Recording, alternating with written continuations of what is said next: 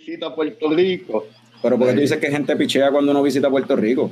No, no, que hay gente que uno le dice como que, coño, Corillo, estoy en Puerto Rico. Y mano, uno saca de ese ratito, del poquito de rato que, que uno tiene para ver Corillo y pero no hay nada que ver con símbolos sexuales, ni custodios, ni nada de eso, tú sabes. Nada que ver con compañeros podcasteros de, tú sabes. Pero, dicen que. Gente que pichea, gente que pichea, hermano. Norbert, dicen que lo que cuenta es la intención. Yo tenía la intención, ¿verdad? Pero pues, eh, la leche cocomuna estaba infectada. Y pues, estaba infectada de COVID. Tú, tú podías tirarte. Yo te, yo te dije, yo te dije. Pues yo necesito estar a, un pie de distancia para beber. Yo no necesito estar a un pie de distancia para beber. Yo te lo dije, yo, yo, te dije, mira, esto aquí está infectado. O sea, si tú te quieres tirar, eso es problema tuyo. Tú ibas a ver a tu abuelita, eso no deberías hacer eso. Hermano, pero está bien, tranquilo, tranquilo y nada que ver con custodios ni símbolos sexuales. En verdad, lo mejor que hiciste fue no venir, porque sí, eso fue, hiciste, lo correcto. Pero por lo menos viste a Mikey, a Juanqui y toda esta gente. Por lo menos, no, a Juanqui no, a Juanqui no lo vi, ese no lo ha visto nadie en años. Bueno, Carlos vive acá en Puerto Rico y no lo ve. Ajá. Eh, vi, vi a Deep Thoughts, vi a la maestra del terror, vi a al más que al verdadero experto de películas y vi a la mejor jefa del mundo. Que, ah, pues viste casi todo el, viste casi todo Leche Coco, o sea.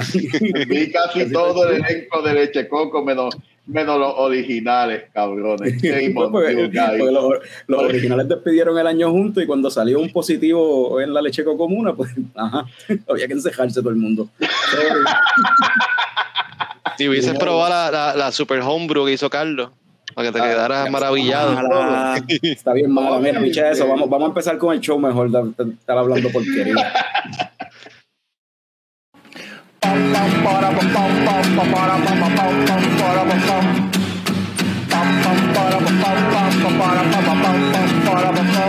Ya llegó, ya llegó el coño show, el coño show.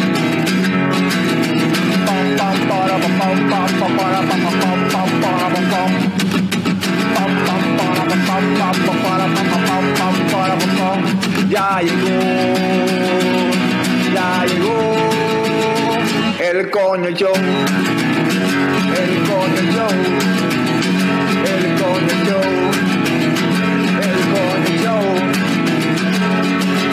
¡Wow! Saludos y bienvenidos a todos los turistas y coño escuchas que decidieron darle play. Bien, duro. Fran Solo, a otro episodio del podcast coño, el show. Mi nombre es Carlos Ortiz, custodio de Leche Coco Productions y me acompañan hoy a este lado que no sé cuál es, el símbolo sexual sexy de Leche Coco Productions, Frank the Tank. Y aquí debajo de mí tengo al wrestling fan que más sabe de películas, Norbert. No, levanten esa cerveza, coño. Ya empezamos. y para lo contrario, donde está el símbolo sexual, tengo acá a nuestro musical guest, Deep Thoughts himself, Mikey. Pues, Mikey, deberías decir algo para que los que están en, en audio nada más sepan cuál es tu Oh, oh.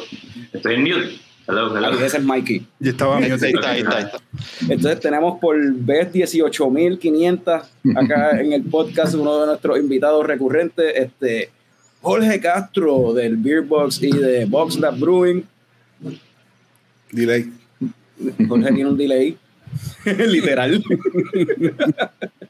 y y Mikey, y tenemos un panita de Mikey, un músico aquí que acabamos de conocer ahora. Tenemos aquí a Saúl también con nosotros. ¿Y por qué tenemos tanto músico aquí presente? Saúl, bienvenido.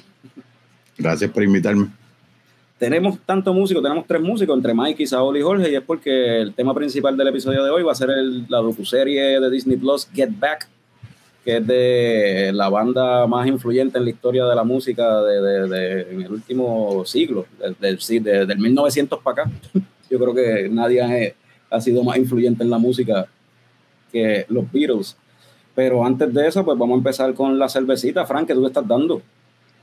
Me estoy dando aquí una Citrus Spectre. Tiene aquí, es una double IPA de una cervecera que se llama Tank, ¿verdad? Sí, ahí está el fantasmita de, de, ¿Cómo es? De Pac-Man. Eh, es una double IPA que está, está bastante. El colorcito aquí. Está bastante rica. Está hecha con un lúpulo ahí que no conozco, Grugen, Grongeist y con I207. ¿Han escuchado de ese, de ese lúpulo? Grongeist yo nunca no lo había escuchado. ¿Con G? Grongeist. Sí. Eh, eh, 7.7% de gozadera y está, está rica. Me gusta esta cervecita. Pues, y- y curioso de esa cerveza, eso es de Tank Brewing, dijiste. Eso es Norbert. Tank, sí, de Florida, Ah, creo. Sí, eso es de Florida. Está bien. De Ah, Tank es de Miami, si no me equivoco. Este, Mikey, ¿estás tomándote algo hoy? ¿Qué tienes ahí? Sí, una prankster. Hace Vaya, años. Wow, clásico. Yeah, classic.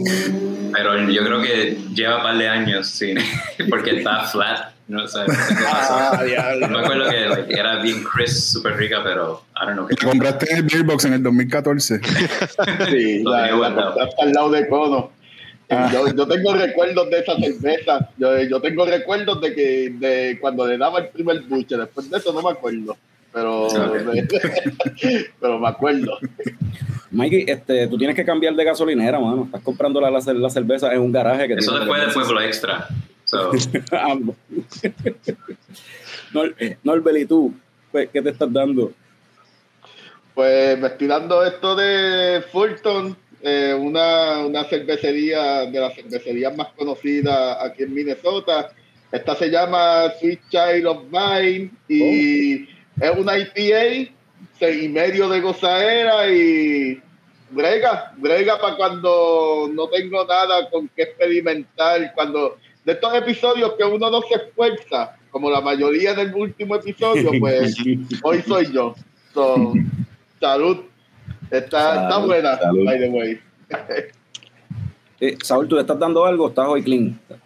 Eh, sí, me estoy tomando una stout, que son las que me gustan. Esta es una Dragon's Milk White. Nice. Eh, Wow. dice aquí Bourbon Barrel Aged White Stout. That's a mouthful. Ajá. Eh, yo no sé mucho de cerveza. I, I, I just know que me gustan las stout, como la cocotero. Eh, Eh, cocotero. aquí está el color.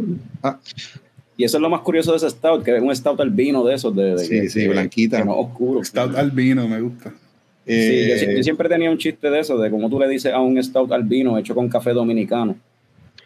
Un Sammy Sosa.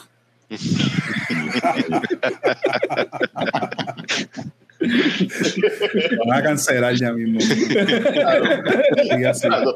Si, No, si alguien nos escuchara, nos cancela. no llegado- no Como esto no lo llegado llena al nadie, porque se joda. güey, Y ya nos están cancelando, mano. De verdad que- No entremos en ese tema porque fan no menos. salimos. Ya, ya, ya, ya, ya. Mano, la Dragon's Milk me encanta y esa Stout albina la tengo que probar obligado, en verdad. Tengo, tengo que conseguir eso. Norbert, yo creo que una cosa, fíjate. Michigan. Una cosa que le iba a decir es que no sé si soy yo, pero me sabe diferente en el vaso que en la lata. La siento como más dulce en el vaso y como que en la lata tiene como que un, otro taste. May- no, maybe soy yo, no sé. Lo Maybe que me dio pasa con eso. y No, no perdí el eres tú. sentido del, del No sabor. eres tú. No sé. Eh, eh, no, es que, bueno, de eso hay muchos mitos, ¿verdad? Aquí la gente dice que la cerveza cambia de la lata a botella. y Yo creo que eso, es un- eso, eso está loco, eso no puede ser así. Lo que sí puede cambiar, perdón, lo que sí puede cambiar es de cuando la sirve a un vaso, porque está liberando la carbonatación y eso puede tener eh, algún cambio en el perfil o en el. o- y depende cuánto tiempo tenga la cerveza en esa lata también. Sí, Y aquí sí. las cosas, obviamente cervezas como esas tardan mucho más en llegar que lo local y eso puede estar en un supermercado cuatro o cinco meses. Aunque esa cerveza tiene creo que 11% de alcohol o algo así. So, eso aguanta bastante está tiempo. expirado, ahora me acabo de dar cuenta. Dice 8, 5, 21. Dice, pero dice Enjoy by Buy o o dice... Ajá. Exacto. Esto, I don't know if you could see it. No Mira sé si lo dice. ahí. A ver si tú- Ay, ponerte en grande, a ver si. Acá. Ah, ok. ¿Qué leen Dice... Ah, es que está tapado con el sticker. No, ahí, ahí debajo está la Yo creo Yo que ese creo- es la, yo creo que ese es el día de envasado. Sí, yo creo Ah, que eso sí. es. Debe ser, en ese caso debe ser, porque no dice nada y entonces cuando son cervezas usualmente así de esa, de esa potencia, de esa cantidad de alcohol, no, no necesariamente le ponen eh, la fecha de enjoy by o tómatela antes de tal fecha porque esas cervezas duran mucho. Ok. The more you know. Este, pues yo me estoy tomando para que acá de estas cositas que salieron, que han salido recientemente de, de VoxLab, de hecho. ¿Ya la probaste? Se llama Paloma, 5% de gozadera. Eh, esta vez es una sour, esta cerveza había salido el año pasado o el antipasado. Y Esa cerveza salió en el 19, si no me equivoco. En el 2019 fue. Sí a finales. Pero esto, pero ahora es un sour y esto es totalmente diferente, porque aquella vez era supuestamente imitando el, un trago, creo que es un cóctel de, que se llama Era una, tenía un poco de inspiración en el cóctel que se llama Paloma. Este, incluso tenía toronja, se le había añadido toronja, etcétera, pero la levadura que se utiliza para esa cerveza imparte ya toronja y básicamente es una levadura que te este, te crea ácido láctico y te hace la cerveza sour. No necesariamente tienes que entrar en el proceso de elaboración que hay que mantener una temperatura por unos cuantos días, etcétera. Eso, eso es algo más elaborado y que toma mucho más tiempo. Esta levadura, pues, eh, por alguna razón científica que yo no conozco, crea ese mismo efecto dentro de la misma fermentación eh, de Saccharomyces cerevisiae, que es la, la levadura que, normal de cerveza Brewers East. ¿Y esta, esta versión de ahora tiene toronja? no, no tiene toronja porque la, una de las características de esa levadura es que imparte toronja. O sea, imparte el sabor o un perfil parecido al sabor de la toronja. Y lo que sí añadimos es este, sal rosa del Himalaya. O sea, tiene sal de cerveza. Muy poco, obviamente no se usa mucho. Eh, pero es, parte del perfil de ese estilo, qué sé yo, Goza. De las Goza, ajá. Sí, especialmente de las Goza. Pues está bien liviana, que, eso es algo que yo. Este, hay una tendencia, he notado en las cervezas de VoxLab últimamente a bajar el, el tanto el contenido de alcohol como también están bajando el, el eh, ¿cómo es? El cuerpo de la cerveza. Están muchas cervezas este, más, más livianas, menos, menos, con un denso menos, con un mouthfeel menos denso. Sí, estamos haciendo diálogo. Nosotros no se quiere que se convierta en un podcast hablando de la cervecera, pero estamos. pero... Y en estamos, estamos este, bajándole a la intensidad de en cuanto a alcohol, no necesariamente en el cuerpo, pero en cuanto a alcohol, eh, cantidad de alcohol, nosotros estuvimos, estuvimos muchos años haciendo cervezas de 10% casi todo el tiempo, no todo el tiempo, pero hacíamos bastante. Incluso las navidades pasadas, creo que fue 2020, sacamos una cerveza de 15% de alcohol y entonces esas cosas después de un tiempo, especialmente pues yo donde estoy ahora mismo en mi vida, y, no, no es, o sea, yo no bebo esa cerveza, no es que no me gusten, es que no es una cosa que yo disfruto tanto como un lagercito de 5% bien hecho. Y supongo que con ese tipo de cerveza que están tirando ahora traen otro, otra audiencia que no podían atraer antes. Que le gustan la, verdad, así más no, no, no, estoy seguro, porque usualmente este tipo de cerveza funciona mejor a escala, a una escala mayor, no, con una producción grande, porque quieres llegar a la gente que no necesariamente va a ir a los sitios donde se bebe esta cerveza. Pero yo creo que en, parte hay un hay como un movimiento un poquito hacia lo más sencillo en, dentro de la cerveza artesanal en general en el mundo. Eh, no es que todavía haya un montón de cervezas, cervecerías de Florida haciendo pastry stouts de 18% de alcohol, que por alguna razón en Florida son súper popular, pero yo creo que en general hay una tendencia hacia hacer cosas un poquito más livianas y drinkable. Y yo, donde yo, por ejemplo, estoy en un punto en mi vida que he cambiado un poco mi forma de comer y mi salud, estoy bregando, o sea, tratando de cuidarme mucho más. Y entonces, este, una de las cosas es yo casi no bebo, pero que puede ser irónico para mucha gente que esté escuchando el podcast, porque yo corro una cervecería, pero casi no bebo. Pero eso, eh, eso, es normal, eso es como el mecánico que, que el cajo lo tiene todo fastidiado, los alateros que tienen el cajo todo fastidiado, yeah, pintado. como un chef que está harto de cocinar y va a Burger King o qué sé yo. Ah, exacto. So, un drug dealer que no se mete su producto. ¿Un qué? bueno, un drug dealer que no se mete su producto. Ajá. algo así. Estamos bajándole y esa es un ejemplo de eso, ¿no? O sea, esa cerveza era un Bruto IPA antes y era 5% también, no era más alto, pero creo que 6. Pero en general estamos tratando de buscar hacia, como quien dice, ya, ya estoy un poquito over la cosa del 10% de alcohol y los 100 IBUs y todo esto es double, todo, triple, todo. Dejando los gimmicks atrás. Eh, yo no sé si puede llamársele gimmick a eso, pero es, como que me cansé un poquito de eso. Aparte de toda la cosa personal, me cansé un poco de como que, aparte de, y, y, y, y para finalizar, hacer ese tipo de cerveza eh, es bien, eh, consume mucha materia prima. Y el siempre es bien bajito. Entonces, una cerveza como la que se está tomando Saúl, que 11% de alcohol, pues requiere por lo menos tres veces el grano que se lleva una cerveza del 5%, 4%. Y viviendo en Puerto Rico es una complicación mucho mayor que cualquier persona que esté en Florida o esté en la costa este o esté en cualquier parte de Estados Unidos. Es mucho más difícil mantener ese tipo de producción aquí porque hay que estar todo el tiempo ordenando materia prima y, y, aunque uno ordene para mucho tiempo, pues si vas a hacer cervezas que consuman tanto, pues no, no, no va a ser lo mismo. Aparte de que el yield es bajito y siempre sale mucho menos. Así que es una cosa que por eso es que la mayoría de las cervecerías más grandes dejan eso para un specialty, un special release o algo así. Nosotros estábamos haciéndolo todo el tiempo porque claro, nuestro tamaño, somos pequeños. Como somos pequeños podemos hacer muchas cosas. Y ahora pues yo estoy tratando de mantenerme dentro de, ¿no? O sea, mantener un poquito el control en cuanto a... Y, y, ofrecer algo ¿no? más drinkable y, y, sencillo, o sea, recetas sencillas. Estoy tratando de simplificar lo más posible las recetas y no enfiebrarme tanto con lúpulos que son súper caros o súper especiales, porque eso es lo que todo el mundo está haciendo más o menos. O sea, nosotros lo hemos hecho y lo continuaremos haciendo, pero no enfocarnos en eso. Pero ya, enough. Habiendo dicho eso, vamos entonces, vamos a hablar de, cerveza un ratito más, porque vamos a hablar de, vamos ahora entonces ahora con las coñoticias, hoy las coñoticias todas son de cerveza. Eh, así que vamos, Fran Tajedi, para que a ver si, si, si puedes timearlo bien ahí improvisado, pero yo voy a poner ahora.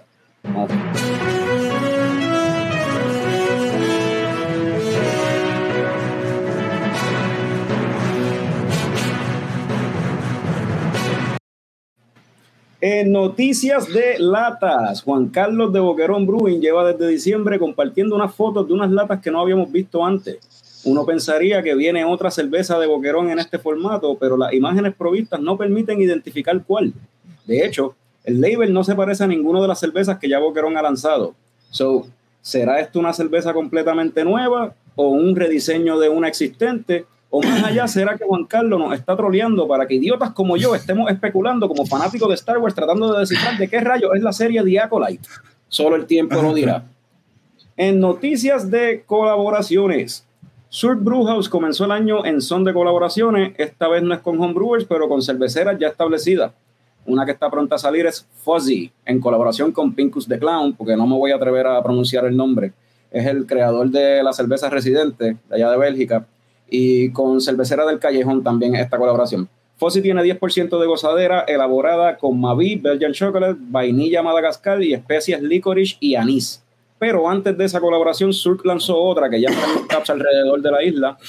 Eh, parece que la colaboración con Rincon Beer Company el año pasado fue de provecho, ya que Juan Cruz de Surk se volvió a juntar con Alberto Camacho de RBC, pero esta vez añadieron a otro Camacho, Antonio Muñiz Camacho de Cervecera del Callejón. También participó de esta colaboración llamada Elixir Nórdico una Hazy IPA con levadura Cavake, confeccionada en tres versiones distintas, una en cada cervecera y cada una con su combo distinto de lúpulo. La promoción de la cerveza hace múltiples referencias a Dungeons and Dragons, Magic the Gathering y Lord of the Rings. Así que si usted ve a estos tres caballeros juntos por ahí, tenga cuidado, porque parece que están buscando un anillo o un aro. No sé. En noticias de culebras, Wallo Robles, amigo del podcast y homebrewer que años atrás colaboró con nosotros en uno de nuestros videos de YouTube más vistos eh, hasta ahora, ahora está a ley de nada de lanzar su propia microcervecera, Snake Island Brewing. Ya comenzó operaciones y se espera que en cuestión de meses, y cuidado si antes, ya esté su oferta en el mercado. Aún no sabemos con cuántas cervezas va a arrancar ni qué estilo, pero esperamos con ansias que nos encanten para arrastrarnos como serpientes de la agenda que vamos a coger. En noticias de monstruos, Monster Energy Drinks compró a Canarchy. Canarchy es un conglomerado de varias cerveceras, entre las más conocidas se encuentran Oscar Blues y Cigar City. Así que fanáticos de la guayabera en Puerto Rico, no se sorprendan si dejan de ver esta cerveza en las góndolas por un tiempo, pues esto podría envolver un cambio de distribuidora, ya que Cigar City lo distribuye Méndez y compañía, Monster lo distribuye Coca-Cola. Y pues Coca-Cola distribuyendo alcohol en Puerto Rico hasta ahora se ha destacado por distribuir todo lo que produce cervecera de Puerto Rico, a.k.a. medalla, y licores baratos de la calidad que le encantan a los bojachitos del garaje. En noticias de culos, PBR, Paps Blue Ribbon, tuvo que disculparse por un tuit que simplemente leía, ¿no estás bebiendo en enero? Intenta comer culo.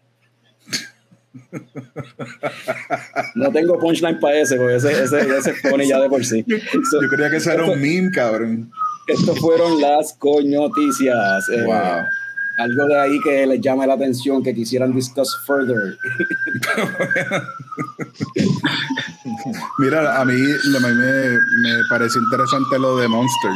Este, ellos están adquiriendo este Canarchy que tiene Cigar City.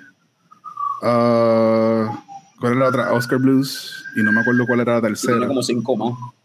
Pero tienen varias, incluso ellos están tratando de hacer un Monster Hard Seltzer. Y yo estaba escuchando Brewbound esta semana, que es un podcast bien bueno de cerveza. Que estaban diciendo que uno de- que los de la Junta no querían que hubiera una marca Monster Hard, Hard Seltzer. O sea, nada que dijera Monster que tuviera alcohol. Ok. Porque obviamente pues están preocupados por el underage drinking y todo eso. Pero está, eso está bien interesante. Esas compañías, de hecho, la, la venta fue por 337 millones en cash. O sea, no en acciones, no, fue solo uno encima de otro.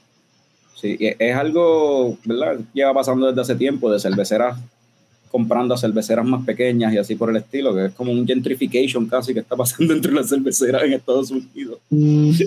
es como, es como lo- lo- los americanos, la gente, los extranjeros comprando propiedades aquí y elevando el, el precio del mercado aquí en Los Puerto Rico. Crypto Bros. yeah. No, hablando de bros, ah, me, me parece interesante que Monster esté comprando cervezas artesanales porque yo simplemente no lo veo. Yo no, yo, para mí Monster es cosa de, tú sabes, de bros, de, de lo que llamamos chat, de, de, de gente que Ok. escucha Five Fingers y cosas así, sabes. Es como que... Qué específico, ¿no? Ah, directo con la banda, acompañada. Este episodio. La bebida con la No banda. escuchan a Nosty Front, escuchan Five Finger Death Punch. wow. Probablemente también escuchan mucho New York Hardcore, de Sí, esos bueno. chats que escuchen Agnostic. Pero como que no veo como que a Monster no lo asocio con cervezas artesanales. Como que no lo veo. Me, me Eso- sorprende eso- la noticia. de- Y eso, eso va a ser, anyway, pues, tras bastidores como quien, o sea, es la compañía, es el dueño de la otra, pero en el marketing no, va- tú no vas a ver a Monster por ningún lado. De hecho, Pepsi, que es la compañía Mountain Dew, ellos sí hicieron lo de tirar un Mountain Dew, que es un seltzer, ¿no? Entiendo que salió ya, sí. No estoy seguro. Ellos, ellos sí hicieron esa cuestión de que se, le- se metieron en el alcohol game ahí, pero Sí. usando el brand como tal de, de Mountain Dew. A ellos no le importó mucho. Pero es que no, no. no, sé. Yo no. No sé si es que la demográfica de Monster es más underage. De verdad no sé. Alguna razón habrán tenido porque obviamente es una marca inmensa y tener eh, un hard seltzer que es de las cosas que más se están vendiendo, por lo menos off premise, así en los en la- en los supermercados y eso en Estados Unidos. Este, pues es Eso es como, es White Claw. Sí, Sí, Sí, y lo la mismo que lo White Claw, bebe- La gente se lo bebe como agua. Yo estaba aquí, aquí en Estados Unidos, la gente acostumbra a hacer como que, como que barbecues y happy hour, lo que le llaman happy hour. Invita a gente del trabajo y mira, después del trabajo vamos para casa, tengo barbecue, traigan sus cervezas. Mano, se beben esos hard seltzer como agua yo con par de IPA ahí, bien a fuego, y todos los que trajeron ellos, pues, al seltzer y cosas así, mano. Que aquí la gente se bebe eso full. Eso es lo que está pegado aquí. Pero, mano, eh, es. Monster, que no se conoce por bebidas alcohólicas. So, No es como que Cook Light sacando una hard o Pero Mountain Dew, tampoco, es, yo no sé. Yo no, de verdad que no. En Estados Unidos eso está. Hay todo el mundo de hard seltzer. Ahora tú ves todos los podcasts, toda la gente lo que habla de beber, cuando hablan de que fui me bebí, me bebí par de seltzers. Es todo, es una cuestión también de las calorías y los carbohidratos. Son unos puercos lo que son. Yo, bueno, yo no digo nada porque yo he probado pali y me parecen interesantes, pero no es algo que yo podría. Es como un refresco, es como una soda aquí, casi. Aquí a veces, aquí a veces yo los compro para pues, cuando quiero quiero darle suave o quiero que, ah, que la placa. Mira, está confesando. a beber, la placa no bebe cerveza, pues a veces yo le compro al y y sí, aquí se compra de vez en cuando, no es algo que es de todos los días como la mayoría de la gente de acá, pero, sí, eso es lo que está pegado aquí. Y me imagino que, que ahora cuánta marca va a seguir sacando hard Y es raro porque eh, hay otras compañías, hay compañías, hay cerveceras que producen seltzers que no la están pudiendo, están produciendo demasiado y no lo están pudiendo mover. Eso es como que por un lado tiene estas compañías grandes metiéndose en el, en el en el game de seltzers, pero entonces hay otras compañías más pequeñas que no están pudiendo vender todo lo que están produciendo y están disminuyendo en el, en, o sea, la, la tendencia está supuestamente bajando, pero entonces tienes a las compañías grandes queriendo meterse en, en, una tendencia que está en, en decline, como que no sé, sí, weird. Y, y, lo están haciendo peor, digo, los que entren ahora, porque los que están, por ejemplo, Sam Adams, que es de quien se habla cuando se habla de eso, llevan un montón de tiempo con Truly. O sea, Truly, uno cree que es algo nuevo, que es la marca de Hard Seltzer de ellos, pero eso lleva ya como 6 o 7 años. Y ellos fueron uno de los pioneros del Hard Seltzer, fueron ellos. No fueron los primeros, pero fueron de los primeritos que salieron así, como que con mucho volumen y eso.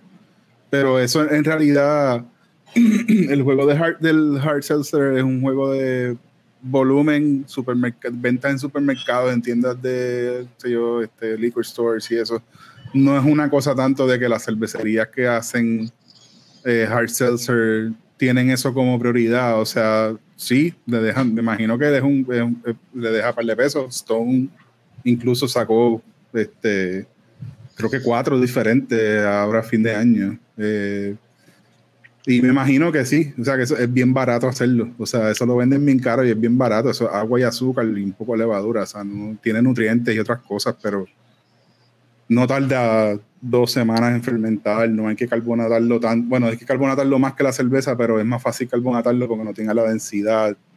Eh, todo, casi todos tienen 5%, así que no es tan complicado. no hay que usar tanta azúcar tampoco para, para producirlo. O sea, tú con 100 libras en un sistema como el nosotros, con 100 libras de azúcar, tú tienes un 5% y tienes una cantidad buena. Este, yo quiero. No sé.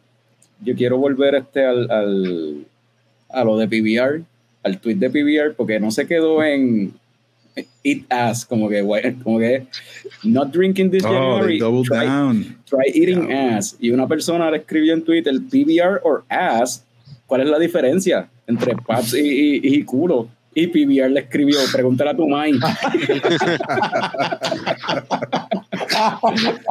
Pero es que, ¿qué más iban a decir? O sea, tienes que double down, ya llegaste a ese nivel. Tienes que darle por ahí para abajo ya, porque ya, ya hiciste el commitment.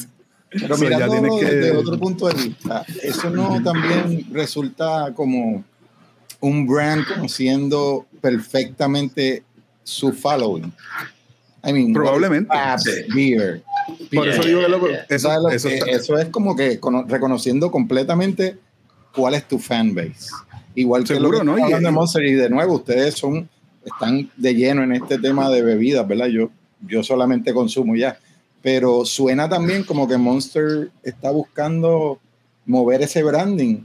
Eh, si hay varias compañías, como ustedes dicen, que están como moviéndose hacia los seltzer, como están mencionando, suena como que estas compañías están invirtiendo porque están viendo que puede haber un trend, maybe no de sabor, porque Monster no se conoce por el sabor, right? Yo no la he probado, pero es un energy drink. pero están buscando hacer chavo. Tiene que haber todo un money play. It's not about taste. Creo yo, no sé. Sí, sí, totalmente. Sí, y ahí va lo que, lo que iba a decir de, de PBR A PBR, eso es, esa vulgaridad es todo mercadeo. Uh, PBR, la demográfica de ellos es, pues, universitario, universitario hipsters, gente que va a shows de punk, whatever. Ah, pues yo voy a shows y lo que me veo es PBR porque es lo que hay en los medios, es lo que los medios de música venden, PBR. es como la Silver Key allá.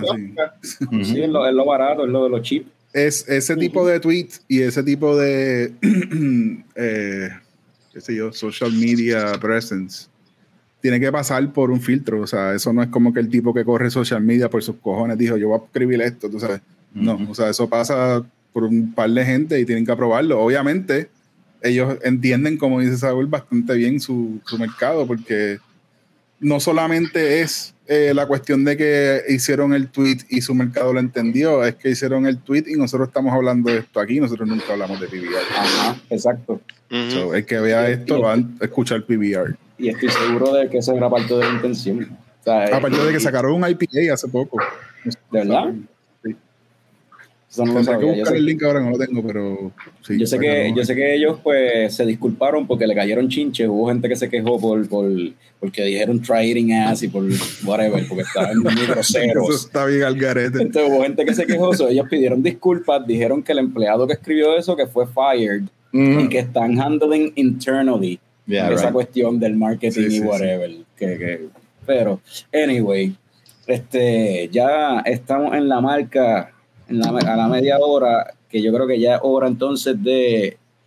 Déjame, déjame cambiar el, el, cómo estamos acomodados y poner entonces acá arriba a Mike y poner a los músicos arriba para empezar a hablar de, de Get Back.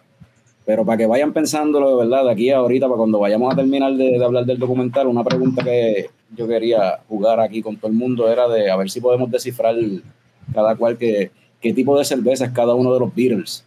Y eso ahorita con... so, ok. Ahora le, paso ahora la, la, la, ¿cómo es? La, el proverbio whatever scepter o algo a Mikey para que Mikey take over. un montón de pressure, mano, ni, ni, ni, ni para un show. Okay. No pressure, Mikey. Pues, mano, um, ¿sabes? Yo creo que. Yo creo que Paul, por lo menos en este documental, es como que. Como un sour beer. Como que it's like a, an acquired taste. You know? Ah, pero yo, yo, decía de dejarlo eso, lo de los beers. Oh, para, ah, okay, okay. Sí, después de la conversación, cuando hablamos de todo el oh, okay, okay, okay. Ah, ok, so quiero empezar a hablar del, del documental perfecto. Yeah, yeah. Sure. So, mano, o sea, Peter Jackson cogiendo el documental del Let It Be original, you know, y buscando todo ese footage y haciendo este three episode version que dura, qué sé yo, total entre 6 a 8 horas.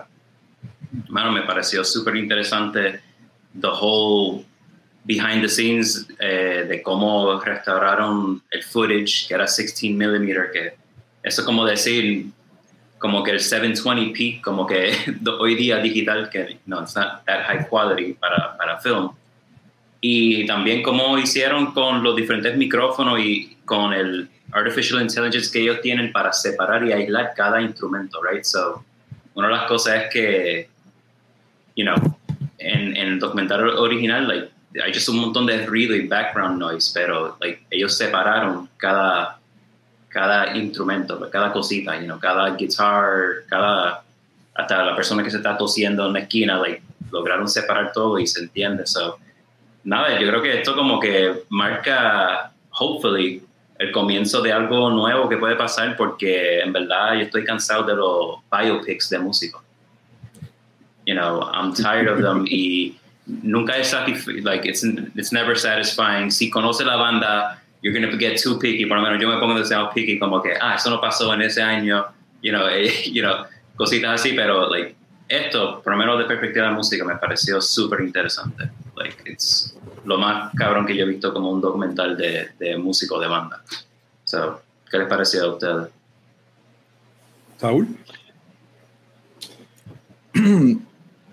eh, yo creo que solo los Beatles eh, pueden hacer un documental de ocho horas, que la gente lo aguante. Mm. Eh, yo siendo fanático me tomó varios días poder absorber el documental. Eh, es, largo, pero pasan tantas cosas increíbles que uno no, solo nos imaginábamos, que no conocíamos. Y yo creo que Peter Jackson hizo un trabajo increíble en escoger, porque, o sea, estamos hablando que todavía hay footage que no salió. O sea, él lo, él lo editó a, a, lo esencial, según lo que las entrevistas que he visto de él. ¿Cuánto era? ¿60 horas de footage que tenían para usar? 60 horas. Y, y cientos de horas de, de, audio. De audio. Ah, sí, sí se cree que estoy hablando, me caso nada. Y eso es una cosa eh, que te das, de, te das cuenta desde el primer capítulo, como ellos machean el audio que tienen grabado con escenas que no necesariamente es donde están hablando. Ellos simplemente usan como footage, como de background, para llevar el contenido de audio que tienen, esas conversaciones importantes. Eh, me pareció increíble. Yo en el primer capítulo, mi corazón se va con Ringo.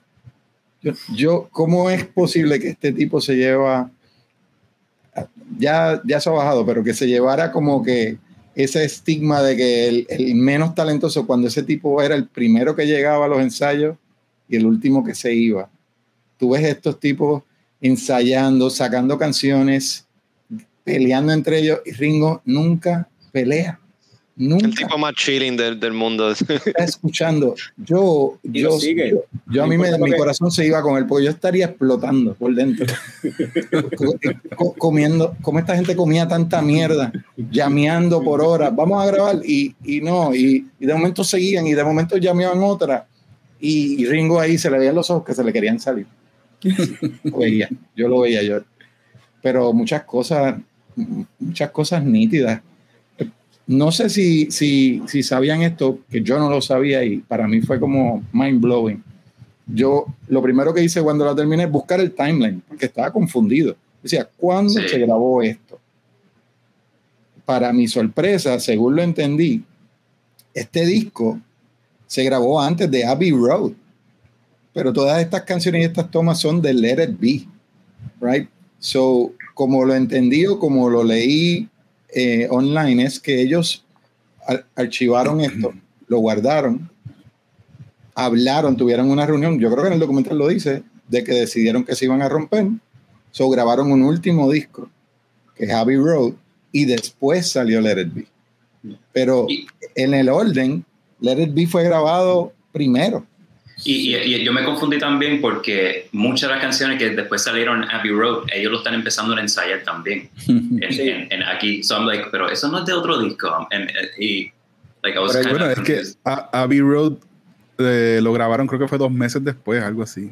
Sí, empezaron estos, como estos tipos grababan tres discos al año en los 60, era Exacto. una cosa como... y de hecho, ¿cómo que, se puede imaginar? Yo, por lo que yo entendí en lo que yo leí, de eso que está diciendo Saúl, ellos como que engavetaron estas sesiones mandaron al crew del documental para el carajo porque como que se saltaron de tener el, proyecto este de, del crew del documental. Una vez ellos gra grabaron lo que grabaron en el techo y engavetaron eso, pero habían canciones que no las habían terminado, incluido, incluyendo Let It Be. Dijeron como que vamos a hacer otro disco pichando el gimmick de, de, este disco, vamos a hacer otro como lo hacemos normalmente. Y ahí tiraron Abbey Road y después volvieron otra vez para terminar, que, creo que es el pietaje que sale al final, que están en otro sitio. Que hay en los créditos, cuando se, está, que se acaba el último, el último episodio, creo que eso es como que lo último, último que terminaron de grabar, que se, vinieron a, a, terminar lo que faltaba a sacar el disco. Sí. sí. Eh, hay muchos momentos bien, para mí como, como, fanático, hay muchos momentos bien lindos. A mí, a mí me encantó escucharlos tocar canciones de ellos que saldrían luego como en su proyecto solista. Oh, yeah. ver a los Beatles juntos tocar All Things Must Pass, para mí era como, wow. Yeah, that was pasando así como que, wow. Y creo que John también toca una canción de, de él de solista, no me acuerdo cuál era. Era una cosa como que estos tipos tenían tanto material ya individualmente acumulado eh, que eh, ese primer disco de George, él llevaba escribiéndolo, I mean, like forever, desde que está con los Beatles. Y como siempre estaba limitado a una canción o dos por disco, ahí fue que él, he poured everything mm -hmm. in it. Eh, bien bueno. bien bueno para un fanático. No sé si alguien que no sea fanático de los Beatles aguante esta serie. Creo, que, es larga, creo que es larga. Pues yo, no soy, yo nunca he sido fanático de los Beatles. Este, sí, conozco la banda, me gusta, o sea, las canciones populares que he escuchado. El único disco que yo llegué a escuchar completo era una compilación, que era el de los, el, este One, que tenía todas las canciones que llegaron a ser este number one en los charts. Y sí, había escuchado un montón de canciones porque, hello, son los Beatles, tú sabes. Este, pero nunca me había sentado así como que a escuchar a conocer, a buscar historia de ellos. Este, el documental sí es largo, mano, súper largo. Like, demasiado largo. Como que, y, es que ese es, el, ese es el punto más bien, ¿no? Y yo entiendo que el problema no es que, o sea, no, no es un problema que sea largo, porque es una serie y está en streaming. O sea, y el hecho de dividir, o sea, lo podían tirar como una sola, un solo episodio de ocho horas de corrido y no importa, porque como tú lo estás viendo en Disney Plus, tú lo pausas cuando te dé la gana y lo sigues viendo después, ¿entiendes? O sea, lo podían dividir en ocho episodios de una hora. Es lo mismo, lo ibas a consumir de la, a, tu, a tu paso, tú lo consumes a tu paso. Yo quiero el full version, yo quiero el 60 hour version. Todo. 60 hour, verlo así. Yo creo que cuando John entró para el baño y después. Exacto de corrido, con los ojos así como el del chasis. Pero lo, que, lo, lo, que está diciendo Saúl de muchos momentos lindos, sí, eso vi muchas cosas de, en, en, cuanto a la interacción entre ellos, o sea, desde cómo cambiaba y dependiendo del mood, porque estaban, pues, había un par de sustancias envueltas en algunos momentos.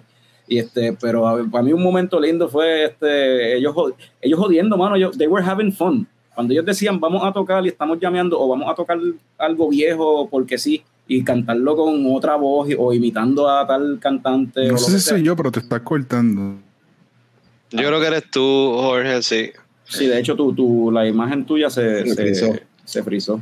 Esos momentos, sobre todo este, John siendo un payaso, cambiando las voces, sí, eso estuvo, estuvo sí, sí.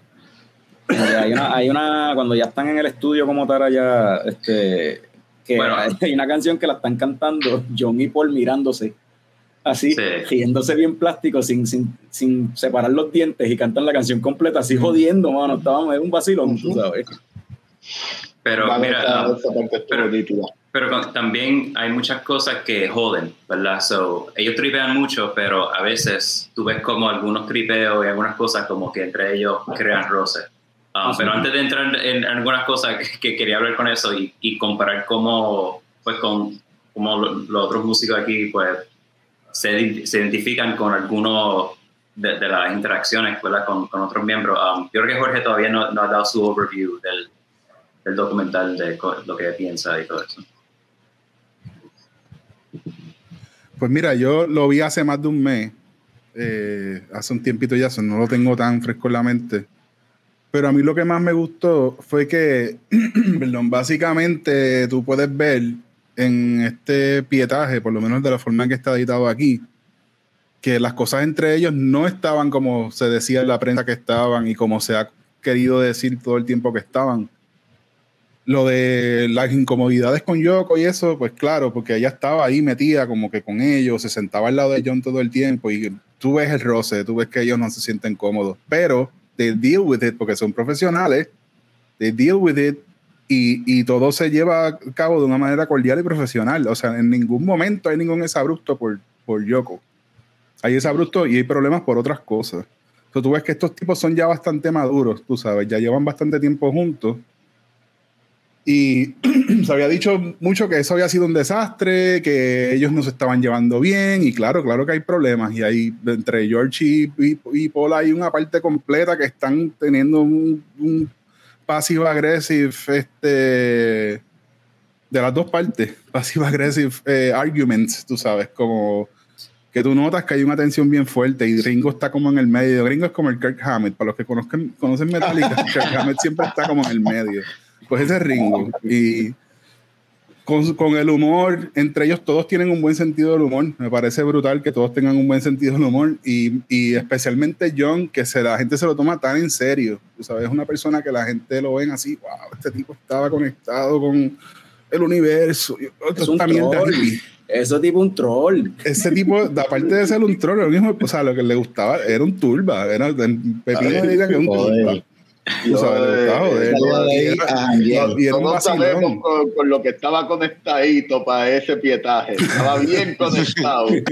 claro, claro, pero eso era parte de, ¿no? O sea, la cuestión de, de, pues, que ellos fumaban y que se fueron a este viaje a India, del que hablan en, en el, en el documental, hablan del viaje a India y de lo weird que fue que ellos no estaban necesariamente cómodos con eso. Nada, todo eso. A mí lo más que me gusta es que ellos están grabando un disco de una manera no necesariamente diferente a como lo han hecho antes, pero como lo estaban haciendo en esos años no era así. O sea, ellos vienen de todos estos discos que eran de estas cosas que tú te metes al estudio y sale todo bien poco a poco, hay mucho overdub. No, estos tipos estaban tocando. Vamos a tocar. Y Paul McCartney llega un día, se sienta en la mesa y está- le están hablando y está así medio lembado, le están hablando. Y ahí está el clipcito ese donde ahí mismo empieza a Get Back, tú sabes. El tipo le salió ahí, la música hizo así, vino, ¡fua! y se le metió por dentro y salió esa pendeja. Y eso es magia. Ver eso es magia. Es como, y verlo de una, de una persona así, de ese, de ese perfil, eh, y en una banda como esa, verlo de esta manera, así como que tan on-cut y tan que se escuche bien y que tú veas bien lo que está pasando, pues para mí eso le da un montón de valor, porque tú ves muchos momentos así, a través de todo el documental. La parte menos interesante para mí fue la del concierto, que es la tercera parte. Ujú. Este, uno más o menos sabe lo que está pasando, más o menos sabe lo que va a pasar. Me encanta que eh, eh, todo el equipo es como, todo es como que tan rústico, ¿no? O sea, los micrófonos, los estanes son bien. Los como- eso bien weird. que tú ves que el, el- exacto, es lo mejor que había en ese tiempo porque estos tipos podían gastar chavos en lo que fuera. Pero a la misma vez era como que tan diferente a lo que ahora, ¿no? A lo que uno está Ujú. acostumbrado ahora. Entonces, de momento tú miras atrás y el ingeniero que está bregando allá atrás es Alan Parsons. Que yo no sé si ustedes todos saben quién es Alan Parsons, pero Alan Parsons es un tipo que fue un super popstar después, tú sabes, una persona bien. En los 80 era súper famoso, pero todas estas, estas personas están metidas en esta otra cosa ahí, tú los ves en ese otro contexto y para mí me pareció bien, bien, bien interesante verlo de esa manera y, y, y en especial más la cuestión de tocar, o sea, la cuestión de que ellos llegaban y hacían el banter y hablaban y que tú hiciste ayer, y "Ay, fui para tal lado y me tomé un té y no me pude dormir esta noche, pero de momento empiezan a tocar y entre medio del vacilón de lo que tú mencionabas, Carlos, de lo de los dientes, entre medio de eso, todo lo que hay entre medio está brutal. O sea, todo lo que hay entre medio es hermoso. Estos tipos, especialmente John, que yo no creo que le den mucho eh, crédito como guitarrista. Cuando yo me fijo bien en lo que hace John, es como que, diablo, mano, ese tipo es... Es como, hay bien pocas personas que yo he visto en mi vida así, ¿no? Que son como, están conectadas como en otra dimensión. O sea, en el sentido de que, por ejemplo, si tú alguna vez, y esto sí, eso suena bien raro, pero, eh, eh, por ejemplo, yo me acuerdo que yo tuve esa misma experiencia viendo a Cultura Profética la primera vez que los vi en los 90, very early 90s, que yo me acuerdo que me estaba fijando en Willy y lo que Willy estaba haciendo, y yo, diablo, este tipo, o sea, tú dirás lo que dirás de la música, tal vez no te guste el reggae, bla, bla, bla, pero tú ves a este tipo tocar y cantar a la vez, Ujú. y eso es Sí. una cosa que no todo el mundo puede Y son, hacer con disciplina. como, o sea, con eso- son como dos Y- personas. Y que la gente tampoco Están le presta conectados. atención. Eso es un músico el que le presta atención y dice, diablo, eso es bien Ah, bueno. difícil tocar Pero- eso y cantar a la vez. Un, un fan normal no sabe lo que Exacto. está pasando. Bueno, y, y añadir Pero cuando tú tienes ese que- tipo de habilidad, ajá. Añadir el hecho de que, que esa- esta conversación la tuve con Mike lo- el- en el, o sea, los otros días, que yo estaba diciendo eso mismo, lo, lo impressive que es una banda donde todo el mundo puede tocar y cantar a la vez, pero entonces Mike me dice, deja que ver el, el lo documental que vas a ver que no tocan un solo instrumento, esta gente son multi, Ah, sí. multifacéticos en la cuestión de, de los instrumentos que tocan también. Y, y- Ellos, ellos tocan todo, Li- literal son músicos, músicos, músicos full que tocan todo y es como que tan impresionante ver cómo ellos intercambian los instrumentos y es bue- y son buenos en todo lo que hacen, mano y es So, como que y, y- esa parte, um, Jazz no está aquí, pero una de las partes que más le gustó a ella fue cuando está Paul tocando el piano y no sé, llega Ringo, ah, ¿cómo está? Buenos días, y hace el solo en el piano. Y yo no sabía que Ringo le metía así, y el cabrón, like, ah, haciendo un solo bien cabrón ahí de piano, rock and roll, ¿sabes? Hay otro Brutal. momento así bien bueno que quería decir y es que Ringo está haciendo, está empezando Octopus's Garden. Ah, escribí Sí. esto, George, escucha, pam, pam, pam, pam. Y de momento, espérate, ¿y por qué no subes acá y haces ahora esta parte? Y ahí tú ves, en ese momento estás viendo cómo escribieron eso porque después tú oyes la canción y fue así. Así se quedó. Exacto, sí, sí, sí. Y a mí, a mí me gusta que. ¿Cómo justo- carajo tú, tú sabes? Es una experiencia, ¿verdad? me dio risa que justo después de eso llega, Paul no había llegado al estudio, entonces llega John y John hace, ah, ¿qué es eso? ¿Y quién, y quién, va, a, pagar- quién va a tocar la batería si tú estás acá tocando piano? Y él, "Pues, ¿tú? Ah, ok. y se bien emocionado a la batería. Oye, porque ah, funciona, porque esta gente están conectada de otra manera, they're wired diferente. Es como, tiene que ver con las circunstancias culturales donde se criaron, toda el- la preparación, esa cosa de que ellos estuvieron un montón de años en Alemania tocando un montón de veces la noche. Ese tipo de training a ti te prepara para, Mm. para que de verdad se hace con nature. Es como que no es una cosa que tú tienes que pensar mucho. Es como lo que le pasa a, a- a Paul cuando está escribiendo Get Back. Es como que, mira la cara, estás lembado para el carajo así mirando como que... Y es como que, wow, estos tipos están en, ¿sabes? No, no está necesariamente arrebatado ni nada, es que está conectado a Buscando. otra cosa. Sí. Buscándolo. Estás pescando. Está pescando, esa es la En el, palabra. en el universo está buscando en, en- en- en sus experiencias de vida y tratando de conectar mil cosas a la vez para encontrar esa letra. Eh, eh, cuando, no sé si se fijaron también, cuando hay un momento que ellos están eh, en el estudio y llega, y llega Billy Preston. Y ellos están, Mm. se ven como cansados componiendo y están como que haciendo Dig a Pony, llevan par de horas o uno o dos días Dig a Pony, I've Got a Feeling. Y Billy Preston, que es el, el tecladista de, de ese disco, llega y eh, él no sabía que iba a participar. Y él le dice, mira, voy a mirar, qué sé yo. Y la cara de todos ellos, como cambia cuando él empieza a tocar con ellos y de- con la mía también, como que tú la escuchas tú, ah, eso es, Ujú. eso es. yeah. Lo estoy escuchando eh, hace una hora en el capítulo, estoy escuchando las versiones. No me estoy dando cuenta que falta algo. Y cuando entran esos pianos, esos keys, ese Hammond, eh, tú haces como, oh, shit, esto era.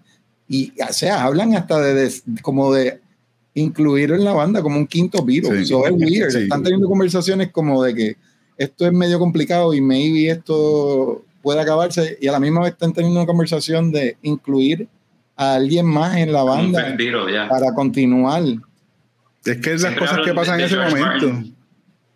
Sí. No, no, y que, y que siempre hablan de George Martin como que el, el, el- como el fifth Beatle, pero I mean, yo, yo creo que este tipo, inclusive en la carátula, como que ahora después de ver esto, porque yo no sabía que like, su influencia fue tan grande en el disco, pero después de ver esto, como que, coño, lo hubiesen puesto en el cover. Y de hecho, cuando ven el rooftop, No está sé. como que una esquina. I mean, quizás es por el, por el, you know, el stage, porque el, dicen un par de veces en el documental como que el, el, el, el, weight del roof, como que hay unas regulaciones, unas cosas, y, y no sé, el piano, que eso pesa bastante, esos Rhodes, pues está como en una esquina, pero, anyway, como que el reason, como que por lo menos en el disco, como que, you know, his picture ahí, como que, you, you mira, never a, mí, la- a, mí, a mí también lo que me informa es que los Beatles siempre fueron y serán fanáticos de la música. Y dentro de las limitaciones que ellos tenían como músicos no estudiados, ellos siempre fueron fanáticos de músicos, de la música. Eh, por eso eh, eh, Billy Preston hace tanto sentido en ellos, porque ellos son self-taught, o sea, Paul McCartney dentro de, gran- de su grandiosidad, de tocar todos los instrumentos, igual que muchos de ellos. Cuando él toca el piano, cuando Billy Preston toca el piano, es otra cosa, es otro feeling. Este tipo viene de otra onda. Él tocaba con ellos en Alemania, con, con Little Richard. Sí. So, ya ellos se conocían, había una familiaridad incluida en esto, que se les hacía muy fácil esa transición de dejar entrar a alguien a la banda, que eso es algo bien complicado. Por eso de alguien que llega de momento así y trae algo como eso, porque esta persona llegó a visitarlo, porque ya los conocía de los de Alemania, ¿no? Y es como que, ah, estoy en, estoy en Londres, vamos a dar una vuelta, saludar, bla, bla, bla. Ah, mira, sí, aquí hay un road, siéntate, vamos a tocarle, llamear, whatever. Pero De momento se sale este fijaron- momento. Se fijaron la cara de él cuando, cuando, cuando John se lo dice, como que él está como que, ah, pues tenemos estas canciones, queremos hacerlo live, hace falta como que un tecladista. Ah, ¿Tú quieres tocar? Y él como que de momento como que le entra, oh shit, yo voy a tocar con ustedes. Y he's like, Yeah. it's like, Yeah. se sorprende bien cabrón. Y entonces eso le da otra energía a las sesiones, porque como está Yeah. diciendo Sador y ustedes están diciendo que ellos estaban ya como altos, llega esta nueva energía que les da como revitaliza y empiezan a salir más cosas. Y él, em, y le- ah, pues tócate ahora en tal, tócate en Get Back, tócate aquí, tócate acá. Y el hombre hasta en el concierto estuvo que tenerlo allá arriba en 1969, tenerlo en tarima es un statement como tal, Sí. porque ya sabemos lo que estaba pasando en el mundo para ese tiempo. Ujú. Y incluso Billy Preston siguió tocando estas canciones en su carrera solista, que él después se fue solista y ya. Con, la, con el label de ellos, de hecho. Ellos le sacan dos discos. Es- Exacto, exacto. Y, la, y hay una versión bien buena de Get Back en YouTube de Billy con su banda, ya acá, tú sabes, como que no, no con los Beatles. Eh, Ahora que tú es dices- una versión live que hay en YouTube bien buena, sí. Sabes que mencionaste lo de los tiempos y me pareció interesante también en el primer capítulo, eh, cuando están formulando la idea de Get Back, hablan de nosotros. ¿No se dieron cuenta? Sí, Y hablan de los Puerto Ricans. sí. Ah, Ah, y, de- sí. y Get Back es como una canción de protesta y como la cómo la empiezan a desarrollar Claro. por Yo eventos que habían pasado en Puerto Rico o a los puertorriqueños. Para Yo que en los 60 esas cosas llegaban como quiera. Aunque no Yo, hice- yo traté de buscar en Google uh, sobre Alberto Marín, porque eso fue lo que él- eh, era la letra. Alberto Marín, uh, like, como, is that a real guy? Yo no encontré nada. No sé si. Eh, Los nombres ellos se los inventaban. Se los inventaban, ya, pero como que Alberto Puerto a Jojo Rican, le cambiaron el apellido como cinco veces. sí.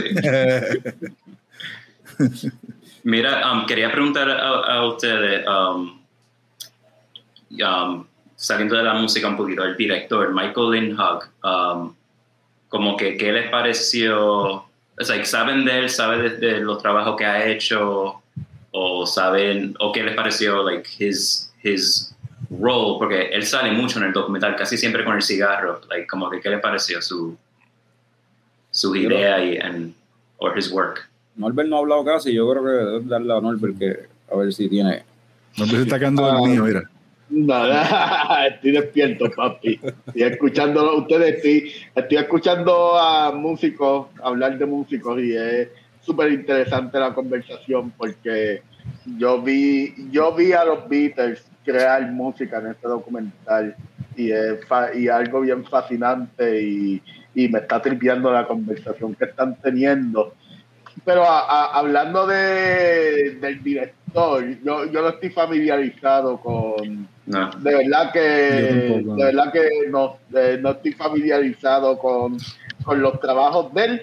Sé que lo que sé es que hizo, hizo un buen trabajo en ese footage y en verdad tanto el documental original como, como la versión nueva de Peter Jackson me gusta un montón el aspecto, el approach cinema verité que tiene todo pasando en el momento y ese, eh, y ese el footage.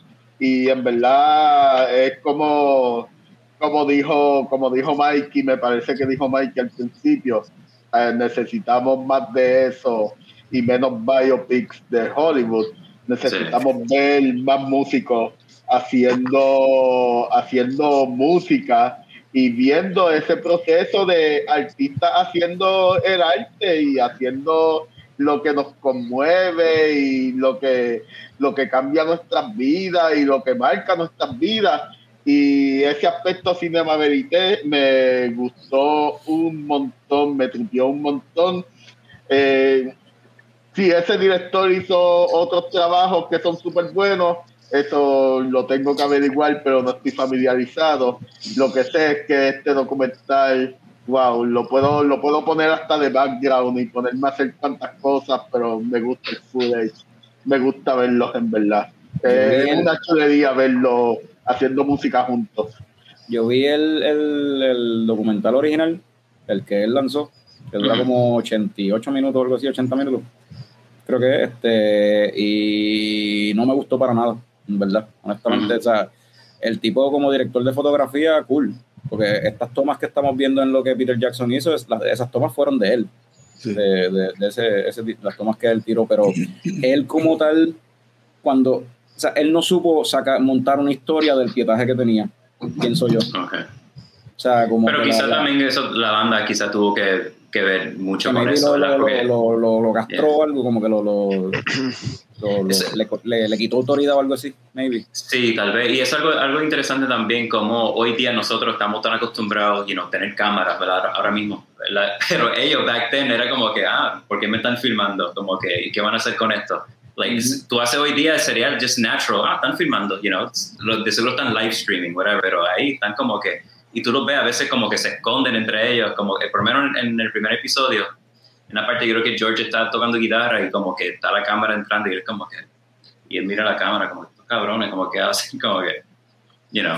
ya, ya, después para el tercer, no, bueno, para el segundo, para la, uno, dos, tres, como para la tercera, cuarta hora de la serie, para definirlo, para ponerlo de esa forma, este, ya ellos están vacilando como una chiquitos con las cámaras, ven la cámara, le pasan por la cámara y empiezan a moniar, ah, me están grabando, ah, como que ya, ya tú los ves que ya están más, más eran un, chorro de monos. Entonces, ¿te gustó más la versión de Peter Jackson?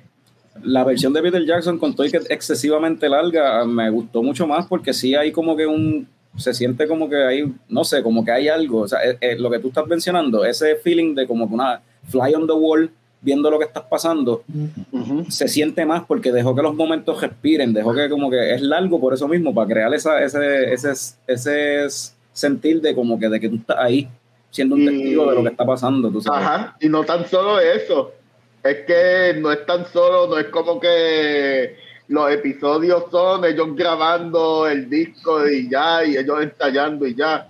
Hay una narrativa. Exacto. si se fijan bien, cada episodio tiene su tema, cada episodio tiene su narrativa y cada episodio termina con un cliffhanger. Y en verdad, para mí, eh, este, yo, yo, yo hablo de películas como alguien habla de música y yo digo que Lord of the Rings está overrated de la misma forma que la gente pero que está overrated. Pero, pero, hay que Jackson, Peter Jackson sabe coger un montón de footage y hacer una narrativa que haga sentido con eso. Y no tan solo lo hizo con Lord of the Rings, lo hizo con este documental de los Beatles. Y, y de verdad me fascina no tan solo ver esos músicos creando música, me fascina ver esa, esos temas en cada episodio y, y eso, eh, esos cliffhangers terminando el episodio me dio ganas de coger y, ok, llevo tres horas viendo esto, pero voy a seguir viéndolo. Porque de verdad yo tengo que saber qué pasó después de ese roce que tuvieron con George Cuando George se fue.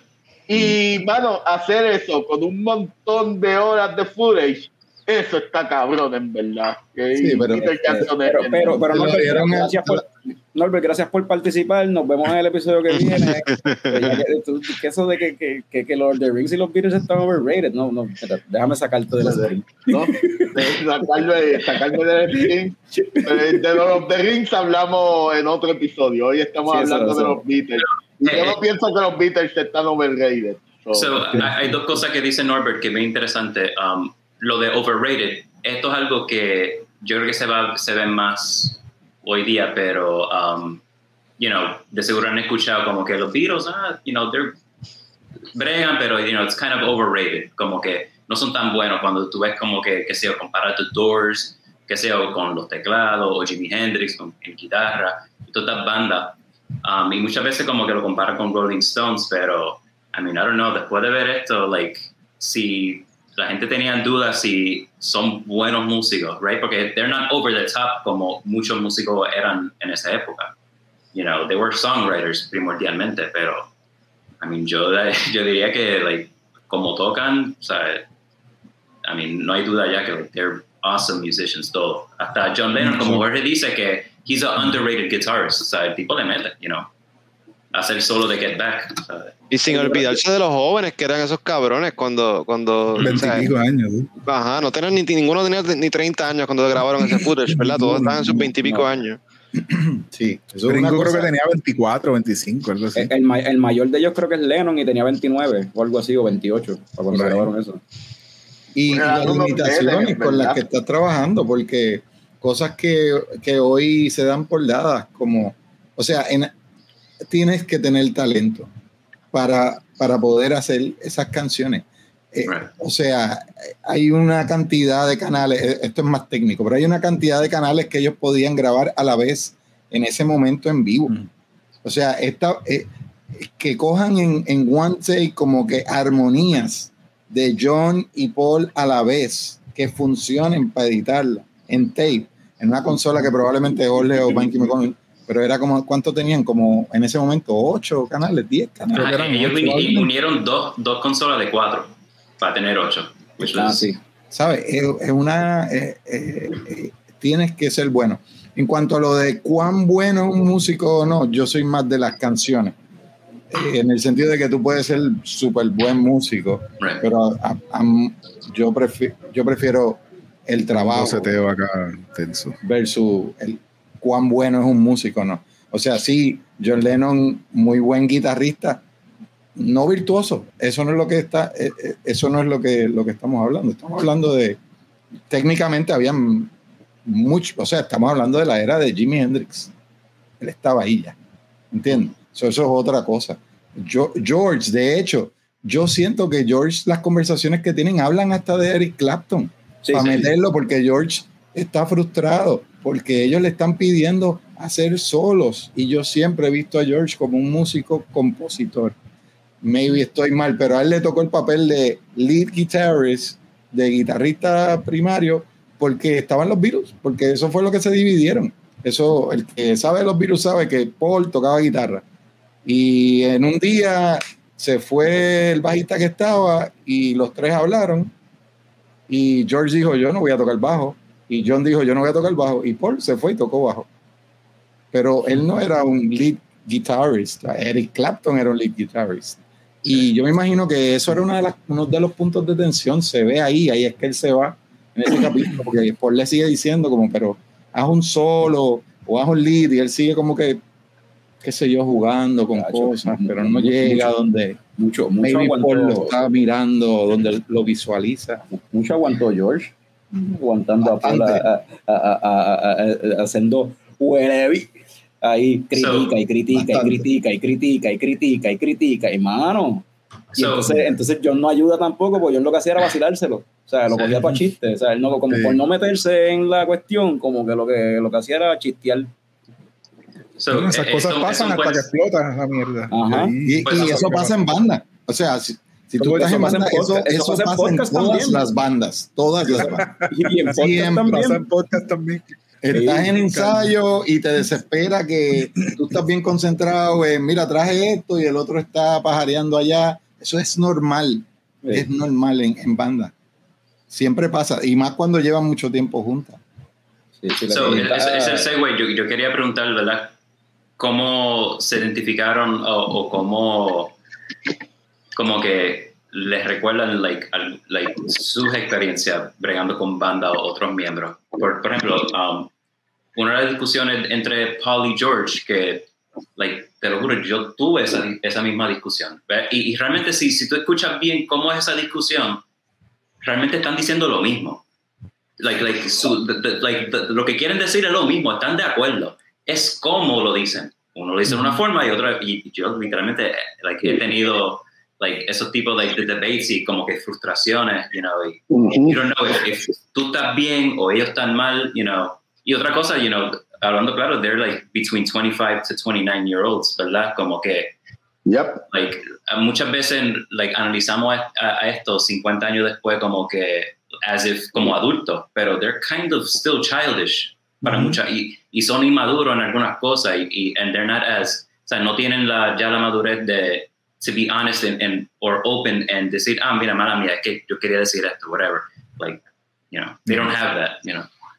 So, bueno, imagínate, que tienen un montón de cámaras encima también. también, también, yo creo que tú tienes unos egos bien grandes en juego en, en ese cuarto. O sea, dentro de, ese, sobre todo o sea, John y, y, Paul ya, ya ellos tienen, ya ellos estaban para ese tiempo, ya tenían, ya sabían que podían tirar, o sea, tener, tener una carrera como solista y hay unos egos ahí en juego también de que, o sea, estamos hablando de unos tipos que eran dioses eh, a principio de su carrera, literal. Imagínate a, esa edad, a, esa edad que la gente piense que son dioses. O sea, estamos hablando de una gente que dejó de turiar y presentarse en vivo porque literal no podían bregar por la, con la cantidad de gente que se presentaba en sus shows. Sí. O sea, y ellos están ya, los egos de esa gente tienen que estar por encima. Eso, esa gente no salía ahí a la luz pública porque sí. De hecho, tú lo ves en el documental, que es como que en una, hay una escena que George dice, mano, yo me quiero comprar unos zapatos así, así, así. Pues si tú quieres, yo puedo mandar a alguien que te busque como que en todas las tiendas que hay en tal calle y te manden como que dos o tres zapatos de cada tienda y te los traen para que tú escojas cualquier. Cabrón, ¿qué es eso? Y es que le traen todo, le traen, le traen el té, Todo. le traen cerveza, cigarrillos, O sea, comida. los, lo los egos obligados están por acá arriba. so, eso, eso es, hay un, un sentir de bomba de tiempo, anyway, en, en- en- Pero, pero fíjate, eh, eran bastante humildes, like, ellos no, no tenían que ser tan friendly con todo el mundo. Like, No, hay, hay, hay una parte que Paul McCartney basically le dio un piano lesson al camarógrafo. Ah. A uno de los camarógrafos. It's like, like, that would be awesome. Like, ese sería el sueño de cualquier músico. Like, Llegan a pie, yo a- llegan a pie al estudio, a Apple. Records, y ahí, ahí caminando por la calle, ajá. los Yo Beatles. creo que eran, eran humildes con la gente que le rodeaban, eran buena gente. Y pues eran humildes en el sentido que caminaban al estudio y todo eso. Yo creo que los egos más, era más entre ellos. Ajá. Personal. Era, era- el ego era más entre ellos que con la gente. Con la gente eran bien a fuego. Yo, eh, yo, yo quisiera darme una cerveza con uno de ellos después de darme. eh, eh, después de de darme Gare y una cerveza. Quisiera ser músico con ellos. No. quisiera ser pana de ellos, en verdad. Y yo creo que el ego era más entre ellos mismos que cómo Sí. ellos se comportaban Sí. con la gente. Yeah. Bueno, hab- había una escena de, de, de- primera era uno de los, de los del crew estaba hablando con Paul sobre lo que querían hacer con el stage y qué sé yo. Paul le dice, no, no, háblate con John, es el que brega eso. ya". Él es el artista. Él, Él es el artista. artistas. Háblate con ellos. Entonces, pues van a donde, donde John, entonces él empieza, no, I, I want plastic squares. Y entonces se queda con esa mierda de los plastic squares. Sí, pero, Entonces, pero tenemos que ver. Yo no sé si eso alguien lo fabrica. Y no, no, no, no, alguien lo You're not making alguien a lo good argument. I want plastic squares. Él estaba enfiebrado con plástico en ese en época.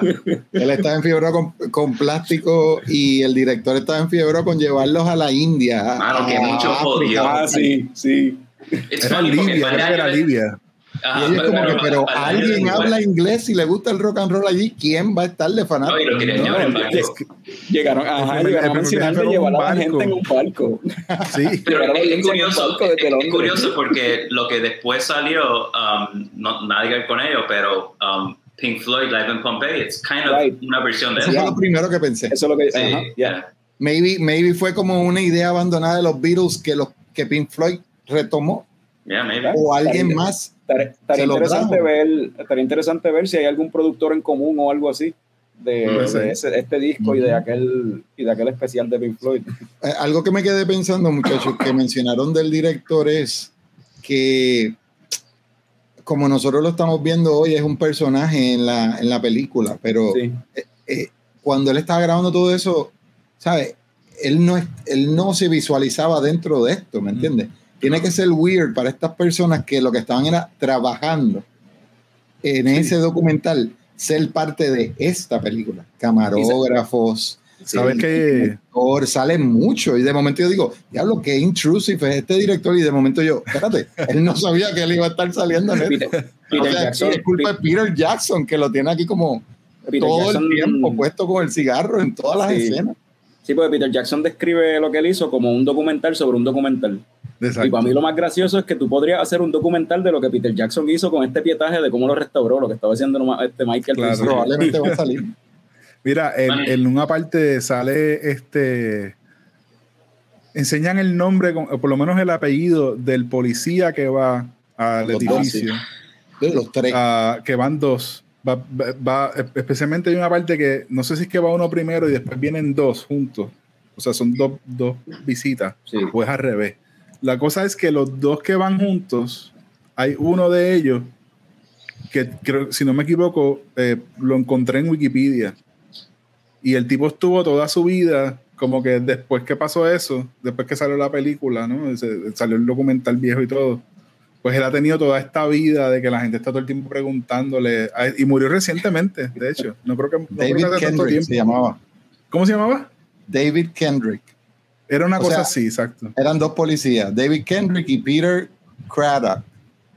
Ok.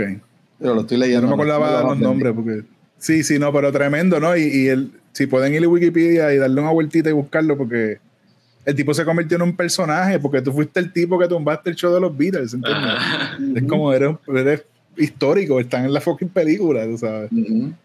So, ya. Ay, pero, eh, El, el road manager de ellos fue quien lo tumbó originalmente. O sea, esa escena está cabrona. El, el Sí, policía está dice, con él y él le, "Ah". le dice, mira, hay que pagar.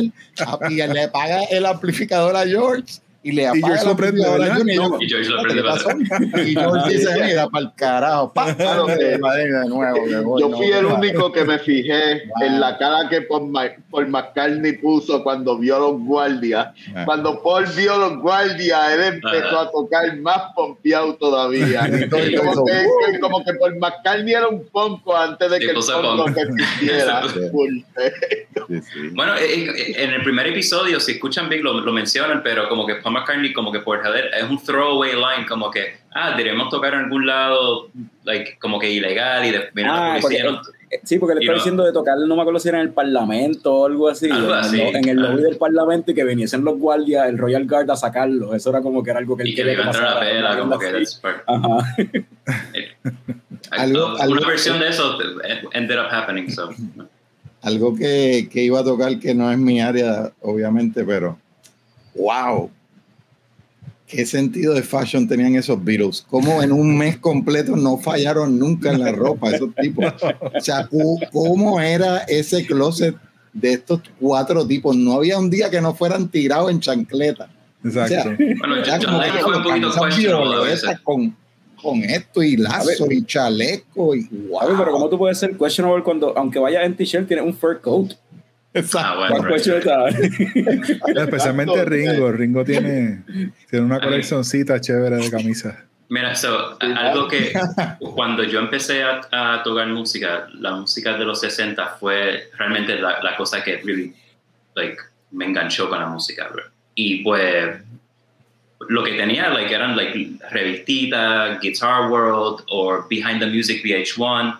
Y pues I soaked all that shit up como, como podía para, para entenderlo. Y una cosas que yo me estaba fijando desde los 60 es cómo el fashion va cambiando como que del 66, 65 a 67, 68, como que el blanco y negro a color. Y ya para 69, do- donde pasa este documental, es 6, 7 meses antes de Woodstock, right? Que ya es flower power, gente en maones. Pero tú ves en este documental como que hay fashion, como que George Harrison tiene algunas cosas como que del fashion de los, de los early 60s. Como como no- cambian. Yeah, exacto. ¿Qué So, diferencia? aunque- right. O sea, pelo, barba. Yeah, mano. nice, nice, a fuego. So, Jojo, ¿qué más tenemos ahí? ¿Qué más? ¿Qué más? Eh, oh, well, so, al- algo también que, que vi um, era Glyn Johns. Yo nunca conocía sobre Glyn Johns. No sé si ustedes saben de Glyn Johns, pero No. él era él el, como que el co-producer. El que, you know, de tener pelo lacio, a veces usaba una, una capa bien grande. Yo, yo siempre imaginé que era Ge- George Martin todo el tiempo, pero Sí. él, él estaba más envuelto que George Martin en, en la producción de este disco. Sí, él estaba en el Y- día a día. ya. Yeah, y él grabó, mano, un montón de, like, Eric Clapton, Rolling Stones, um, creo que Led Zeppelin, uh, The Clash. O sea, él grabó y pro- produjo un montón y mezcló un montón de discos, you know, like, super reconocible. And I had no idea quién carajo era el tipo. Sí, eh, eh, esta versión de este disco tiene dos, dos versiones porque inclusive, como, como hablamos, eh, ya estaban, esto salió, fue como algo que se dejó y ellos ya estaban también, parte de las razones por las que estaban peleando era que querían trabajar con otra gente también eh, y moverse de, de Martin como productor. Y ahí hay un uncut version, ¿cómo es que se llama eh, Jorge o Mikey? De Let It Be eh, Naked. on Naked. Naked, yeah. Lo hizo Phil Spector, que era una de las personas con las que querían trabajar. De hecho, George terminó trabajando con él y, y yo creo que John también, si no me equivoco.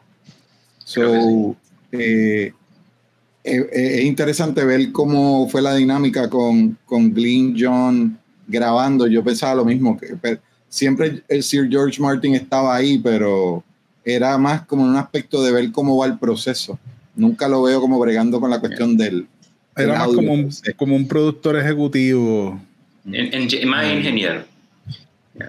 So, él, tenía, No, él Blink, un- Blink Jones era más ingeniero, George Martin era más como un productor ejecutivo, que es, Ujú. pues Sí. yo consigo los chavos y más o menos muevo las fichas, pero no Ujú. estoy día a día ahí. Conseguir el gear.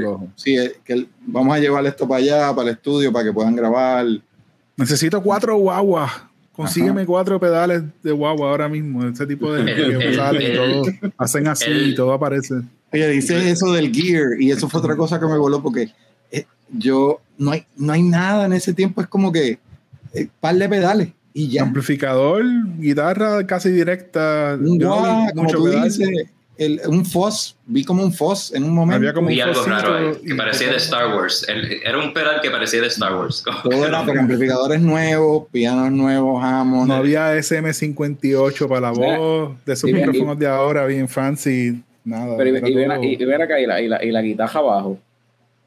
Oh, el six string bass. Que No, no, no, no, no, la guitarra, el invento de- del loco, eh, un loco que ellos Oh, tenían trabajando con Magic Alex. que así Sí. inventó, y hizo la- el prototipo este de que el brazo tú lo virabas y era guitarra por un lado y bajo por el otro lado. Oh, Yo creo que Yo es no por eso cómo- mismo que estábamos hablando, que ellos se intercambiaban instrumentos y están, maybe están buscando la manera de facilitar eso, porque John mismo dice no toco bajo, pero Por eso. el documental lo enseña que está tocando la- el Fender Six String. sí, la, de ahí es que- la ahí es que bajo es que surge que él- menciona como que, ah, fulano, que ellos habían dicho que era un loquito que hacía inventos, que trabajaba con ellos, y que el Sí, pero- era que lo que él hacía, pues, no necesariamente iba a salir bien, habían mencionado Pero ellos. yo no sé cómo no lo mandaron para el carajo. Ellos perdieron un día completo por culpa de ese tipo. Cuando ellos llegan a Abbey Road, ¿sabes? Ah, sí, exacto, sí. Él ese un ahí y, y, Magic y Glenn Mike, Jones y George Martin, eh, Magic uh, algo. Magic Alex, algo así. Y es como que el equipo, like, mira, esto es una mierda que, que tú tienes aquí. Entonces tuvieron que set up todo de nuevo, you know. Perdieron Oye, un ese, día con ese tipo, ese tipo hizo la, la, la- el invento ese, Ujú, que era como mierda que el cuerpo de, de un instrumento, o sea, y entonces pues el brazo que se viraba, pero no tenía nada para aguantarlo ni nada, se te viraba, si tú lo apretabas se viraba, ¿sabes? Esa mierda, mano. Yo en verdad yo creo que el prototipo, o sea, él se pone a jugar con él, pero creo que la idea era que el instrumento por un lado era una guitarra y Y cuando el lo mirabas era un bajo. Exacto. lo que pasa es que como es un prototipo, pues él está moviendo el brazo. Sí. Pero no hay break de que tú puedas virarle el brazo para convertirlo en bajo, ¿sabes? Entonces, Era sí, más me eso. estuvo, me estuvo Mira, súper eh, eso.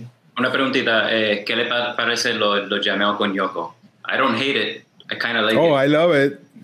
It's like crazy, I love noisy. Yoko. Ah, no me importa, a mí yo amo a Yoko. Fuck that. Yo, yo llevo toda la noche queriendo hablar de con la Yoko. guitarra, you know, that's like awesome. Quiere hablar de Todo el Yoko. mundo la Vamos a odia, yo lo escuchar. sé. pero- Bueno, ¿Ah? ¿qué ustedes creen? Yoko, después de ver el documental, ¿rompió o no rompió la banda? No, Porque ese es el chiste que uno escucha Come on. entre músicos. Eh, esta Come tipa es la. Yoko Ono de esta Really? banda.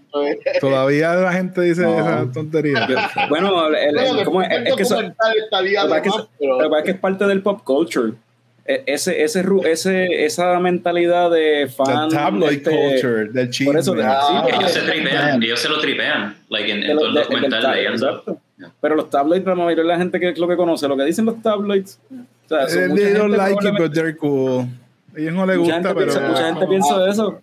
Todavía al día de hoy, de seguro, mucha gente piensa, ah, sí, Yoko. Por eso fue que se rompieron los Beatles, Pero no, ¿verdad? eso es todavía un chiste. Había que, sí, claro, había que echarle la culpa a alguien, pero, pero es, es como para mí, desde mi punto de vista, un 50-50. Y me explico. Yo, yo sé que no fue culpa de, de Yoko. Hay unas cosas que no, no enseña el documental que pasaron. Eh, John eh, y ella acababa de, de, de perder, de tener un miscarriage. Ella había abortado poquito antes de que empezara esto. Y una de las razones por la que él no la suelta es porque quiere estar con ella, porque esto acaba de pasar. Y eso le da un poquito más de humanidad a la idea, ¿me entiendes? Es como que, ¿cómo voy a dejar a mi, a mi mujer en la casa? Esto, recuerden que estuvieron un mes completo. O sea, ¿tú sabes cuánto es trabajar con, en un, un mes completo con tus bandmates todos los días? obligándote a crear música de cero. ¿Sabes cuán difícil es eso y cuánta presión hay? Que de hecho, en Y yo creo que ella lo, lo ayudaba. Y, y Paul McCartney lo ha dicho en muchas entrevistas ya. Él, él, él, él- él- él gravitaba hacia mujeres fuertes, como su tía, como su mamá. Y él entendió ya de- después de años que por qué es que John y Yoko funcionaban. Pero yo, de, no siendo miembro de los Beatles, como fan, para mí también es medio complicado porque el documental enseña que estaban las esposas de los otros allí también. Pero Linda no estaba sentada al lado de Paul. Eh, la de Ringo no estaba sentada al lado de Ringo, ¿entiendes?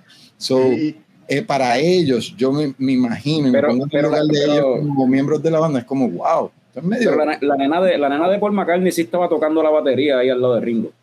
Sí, sí, pero eso es algo Ya, ya. último porque ya están todos, porque era el día del, que iban a tocar pero y yo me yo me reía y me, me parece gracioso porque hermano yo estaba pendiente a ella en el documental. Ella no se paraba ni para ir al baño eso, eso estaba cabrón. Ella estaba ahí bien chilling en su sillita, en una estaba knitting, en una estaba enrolando un pollo, o sea, ella estaba ahí en la de ¿Qué, ella. qué, chacho? Ella estaba jangueando todo el tiempo ahí.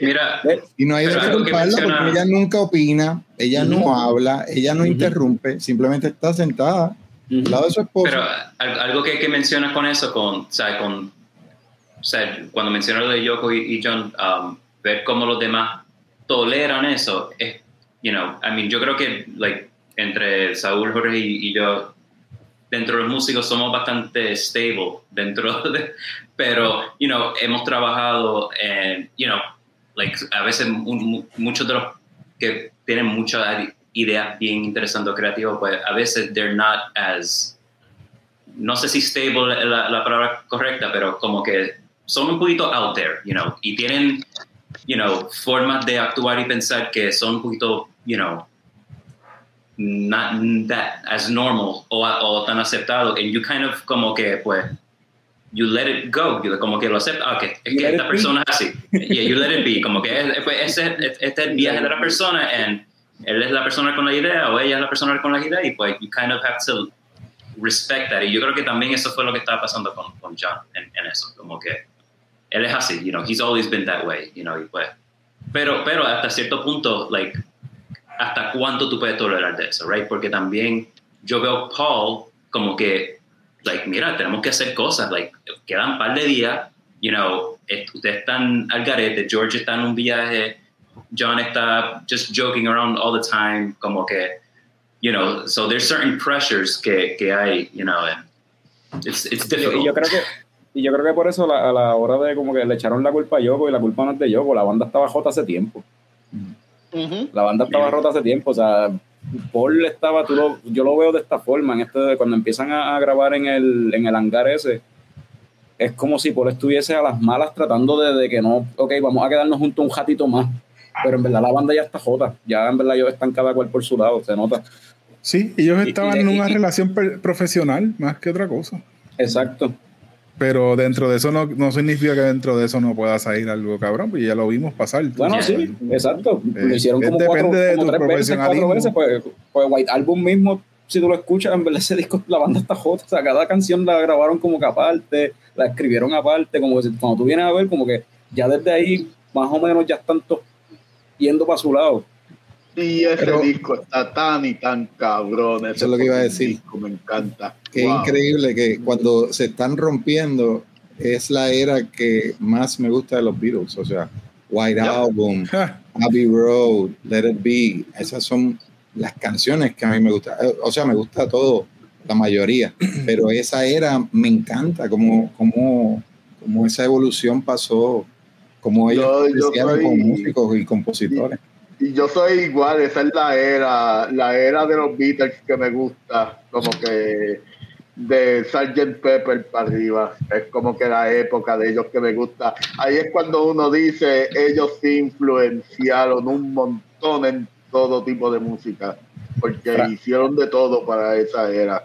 Es Fran, como y- que- Fran y yo estábamos hablando de eso en estos días, ¿verdad, Fran? En el barco aquí en la leche cocomuna, de, yo como no he escuchado, no he escuchado tanto así de los Beatles, pues después del documental yo he estado escuchando todos los discos que no había Sí, escuchado antes. eso, eso es algo que hizo Ajá. nosotros que no, no, no somos músicos ni éramos tan fan de los, de los Beatles, es que nos, hemos puesto- nos hemos puesto a escuchar todos los álbums. Ajá. Y, y Fran estaba como que en ese viaje de como que cuál es el fe- cuál es tu álbum favorito de los Beatles, era la pregunta que tú me hiciste o algo así. Yo, Sí, sí, yo estaba diciendo, yo creo que Sgt. Pepper, para mí Y- es el más bufiado. Sí, I- and I concur. Hasta ahora todavía no los he escuchado todos completos, todavía no he escuchado los primeros de ellos, pero yo creo que sí, ese va a terminar siendo el favorito. Y pues abri- abriendo así la pregunta, el gesto de- del corillo aquí, este, ¿cuál es la- el álbum favorito, qué sé yo? Ya, van a cogerlo en el orden que están Norbert. Mano, me la pusiste difícil porque está entre ah, Sgt. Pepper, voy a poner Robert Soul también, White Album, Abbey Road. Oh, Todo bien, pues, vamos, vamos, con Saúl y volvemos Oh. contigo ya mismo. Dale. Saúl, Saúl, tienes uno. Esa era la más que me gusta, pero mi disco favorito de ellos es Revolver. Revolver, ok. Mikey, Um, yo creo que el mejor disco es Happy Road, pero mi favorito es Rubber Soul. Jorge, A mí, eh, el más que me ha, el más que me ha gustado y con el más familiarizado que estoy de esa de esos añitos es este Sgt. Peppers. Es el más obvio, pero es de verdad el más con el que más el que más conozco. y volviendo a donde Norbert, ¿ya decidiste? pues, mano, pues, el White Album. eh, para, para mí el White Album es como que este doble disco de, de canciones que están súper cabronas, de Helter Skelter y todo ese revolú de canciones, mano. Yo imagino que, no- que- imagino que Norbert es de los que, de los que le gusta Revolution 9. Y hay- que tiene cosas bien extrañas ahí. O sea, ¿qué es, ¿Cuál fue ese viaje? Wow, mano. Number nine, number nine. De verdad que me encanta ese viaje. Me encanta, me encanta ese viaje, de verdad. Eh, ese, ese es el que escojo como mi favorito full. White Album. A ver, aquí estábamos tocando eso también, eh, que cuando el documental en el último capítulo mencionan dos cosas que, que, que no sabía tampoco, de nuevo, cosas que uno va aprendiendo. Las, las tomas auditivas que hicieron de la película terminaron siendo las canciones que estaban en el disco. Ah, de sí. LRP. Sí. Sí. O sea, este tipo shit. tocaron en el techo una canción y quedó. Ellos dijeron, no va a quedar mejor que eso. Pon esa misma ahí, olvídate de eso. Ajá. Lo que lo hace todavía hecho, más mano. cool que, que se atreven a hacerlo. No Pero es no- como era ahora que sería, intención. no, espérate, vamos a hacer 20 takes en el estudio abajo. Está bien, tócala, yo la grabo, pero vamos a hacer 20 takes con esa misma energía, dale, vamos. No, no, no va a funcionar. No, y- No es lo mismo que lo que salió.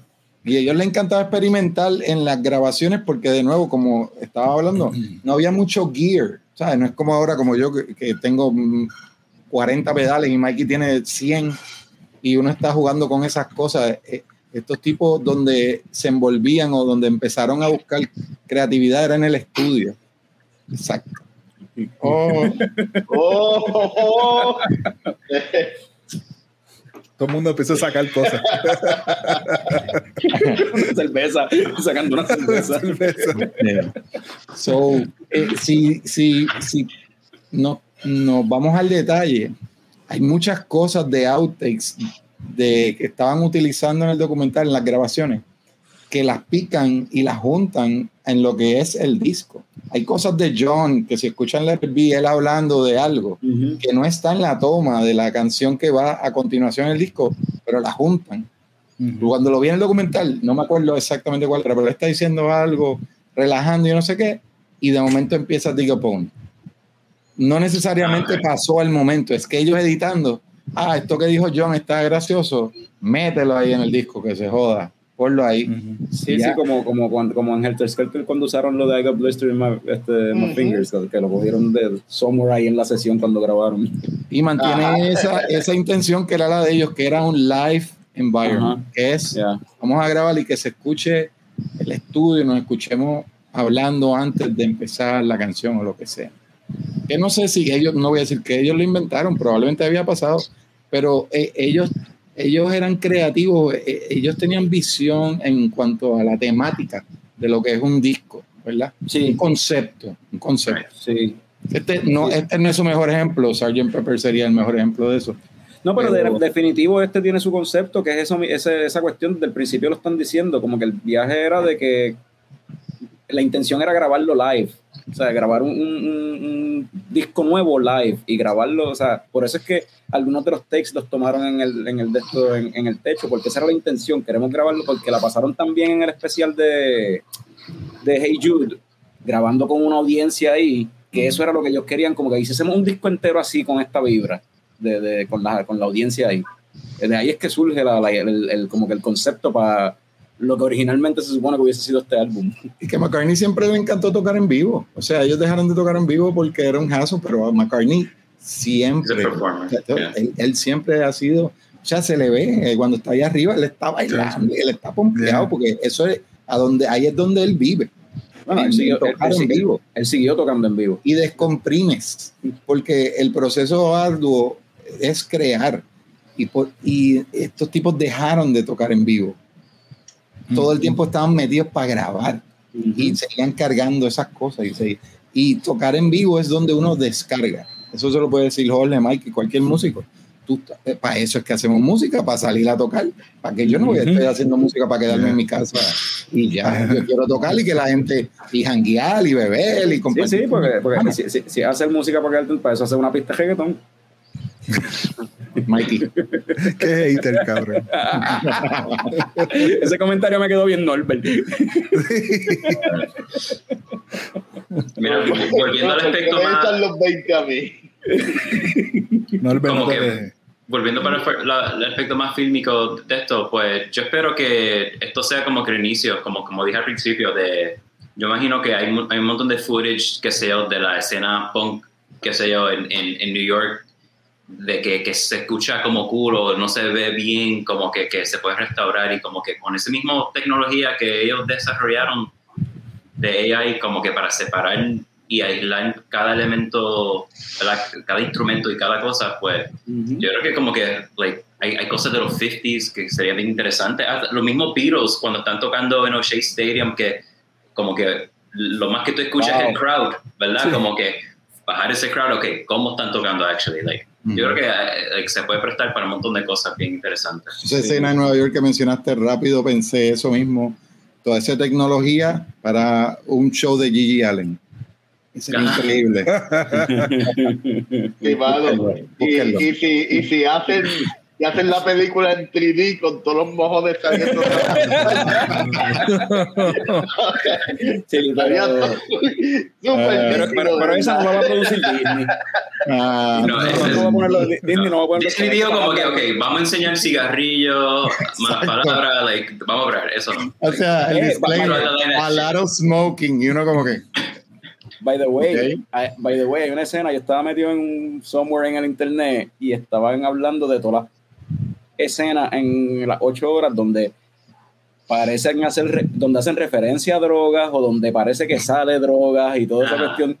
Entonces hay una que a mí me llamó la, la atención porque supuestamente en el primer, en el primer episodio, pues, es que decía que salió una bandeja de plata llena de cosas, de, de dulcecitos de cositas y yo de verdad y busco pam, y voy al time mark donde dijeron y se ve una toma desde arriba que está este Paul y John verdad sentados George estaba sentado en la sentado sentadito en la tarimita de la, de la batería y en el medio en el piso hay una bandeja de plata con stuff cosas que no se entiende bien lo que es, lo que es en verdad por, por el tipo de pietaje que es y whatever. Pero justo cuando la escena va a cambiar la bandeja empieza a ponerse como verde, como si lo hubiesen tra- tratado de tapar y les quedó bien mal. Lo hicieron Ok. como, que, como que un blur verde empieza a, a salir así en la bandeja. Que lo que hace es llamar más la atención. Que lo que hace- entonces- es como que si lo que quería era no llamar la atención, ahora están llamando atención a eso.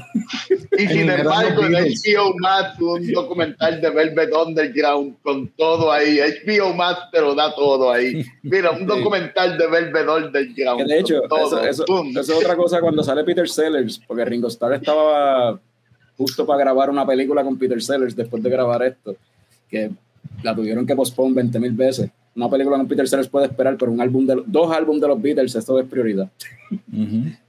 Porque era uno y se convirtió en dos, pero pues dale.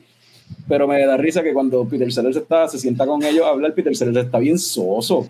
Sí, era justo cuando George. George no estaba, ellos están ahí perdiendo el Yeah. tiempo porque pues no saben qué rayo hacer porque George no está y, y cuando, a mí me da risa cuando Peter Sellers se va a ir que John le dice, John Lennon dice como que, ah, ten cuidado, no vayas a tumbar la bandeja de jeringuilla.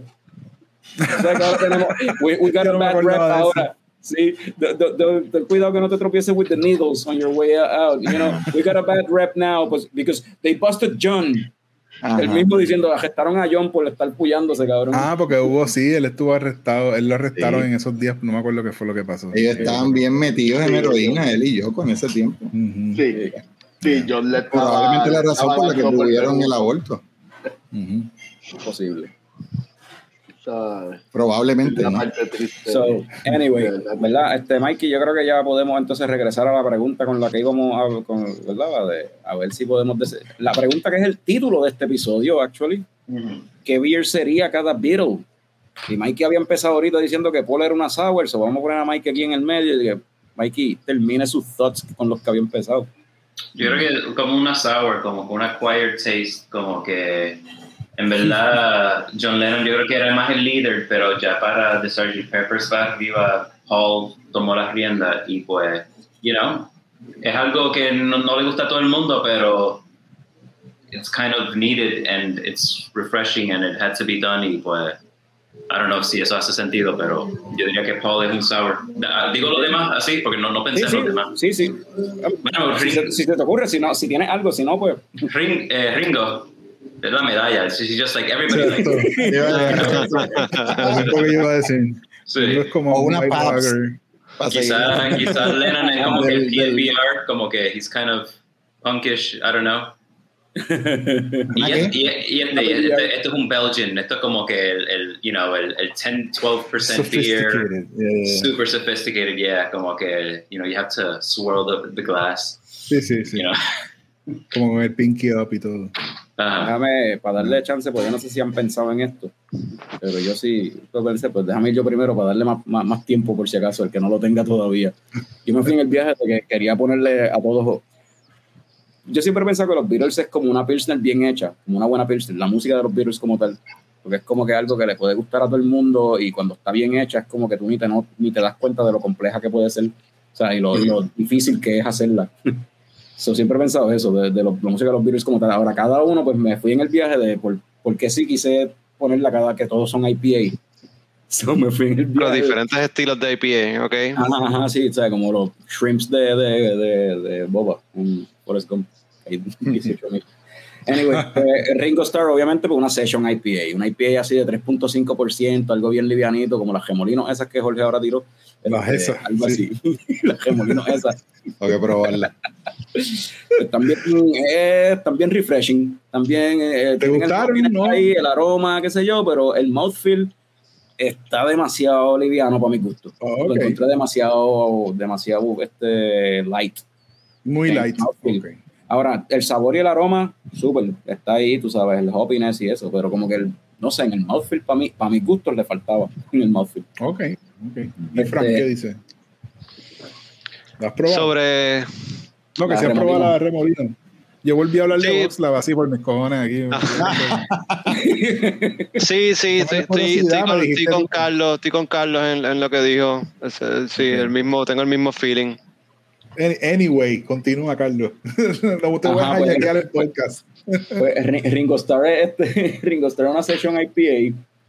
Eh, eh, George es un dank IPA de estos con un montón de Chinook y un montón de amarillo y estos hops así que, que crean este olorcito como a, como a otras cosas, otras sustancias. Eh, George tiene que ser algo así, algo bien dank, un IPA bien dank. Entonces, Paul y John, pues como son los más populares, dije, pues déjame, pues los dos son, los dos son una triple IPA, pero Paul es una West Coast y John es una Neipa. Pues eh, las Neipas son más hazy, más tu- hay algo turbio ahí dentro de su composición, hay algo raro. Y pues una West Coast pues es más tradicional, pero es pesada, tú sabes, cae pesada a veces también, como Paul, cuando se pone bien heavy. So, ahí le di break. eh, Norbert, ¿tú tienes algo? Ah, sí, yo tengo algo, yo, yo estoy de acuerdo con, con Mikey ah, con lo de Ringo Starr. Mano, Ringo Starr es como que este Section 8 o esta Pilsner que cae súper bien en cualquier momento, mano. O tú puedes hanguear con esa cervecita todo el tiempo. Así es Ringo Starr. Eh, John Lennon es como que esta Hazy IPA con con cuanto lúpulo que está de moda ahora mismo, dorado, amarillo, polvo de fantasma, lo que sea, mano. Polvo de que Polvo, polvo de fantasma. experimentar, Polvo de fantasma. Experimentar, Phantom dust. en verdad. Este. Um, por McCartney está esta triple IPA que, que uno dice gozaera, pero te- en el caso de una triple IPA, mano, esa amargura no hay quien la pase con una cabrona, pues. te- te- imagínate tener a Paul McCartney al lado tuyo hablando mierda en una playa en Puerto Rico con esa calor, cabrón. Cabrón, ¿tú te imaginas con ese cabrón, ese cabrón hablando de acordes que no existen y todo? Como que, Exacto. Entonces, eh, eh, George Harrison es como que como que una pumpkin. A nadie le gusta, a nadie sabe bendito. que- nadie sabe que eso está ahí. Voy a tirarle el Halloween nada más, tú sabes. Ah, es un, es un, ah, está cabrón que George Harrison sea el lead guitar y tiene el stick eh, y, y, y en los Beatles él tiene el estigma del bajista. Vete para el carajo, ¿cómo es eso posible? Este, Hermano. Fran, ¿tú tienes algo? ¿Hay algún tipo de LSD infused beer? Ah, no, ¿Eso existe? no. Porque ese sería, ese sería, yo pienso que John, pero para los demás no, no sé, no, no se me ocurre nada que no hayan dicho ya ustedes. Ok, a ver si Saúl tiene algo entonces. Saúl tiene algo. Tengo algo, pero eh, dentro de mi limitado conocimiento de cervezas, voy a, yo lo puse en el orden de mi preferencia de bebida, junto con el orden de mi preferencia de Beatles. Me gusta, me gusta. Ah, nice. Ok. Me Paul gusta analogía. McCartney es mi favorito, so Paul McCartney es una stout. Ok. George, yo lo veo como una porter. Para mí, John, creo que es una lager. Y Ringo es una medalla, como dijo Mike. O sea, no eh, te la bebes, no importa. O sea, eh, a todo el mundo le va a gustar. A todo el mundo le va a gustar. Me gusta, me gusta, me gusta lager con un por ciento de alcohol alto, la de John. Mano, me gusta que el que, el que Una- una dice que no sabe de cerveza es más sentido que ha hecho, mano. Ahora viene Jorge. Viene Jorge. Yo, yo voy a ir bien sencillo como Saúl, este, así como breve, breve. Este, Ringo es un light lager, Silver Key, olvídate, le gusta a todo el mundo, whatever. Eh, John es working class, eh, como un check pills, así un lager un poquito más sofisticado, pero sigue siendo un lager, le, es lo que nadie, no ofende a nadie. Este, para mí George es como un stout, así como bien English, Frío. este, bien como calladito, ¿no? Subdued, relax, sin mucho alcohol. ¿Cómo?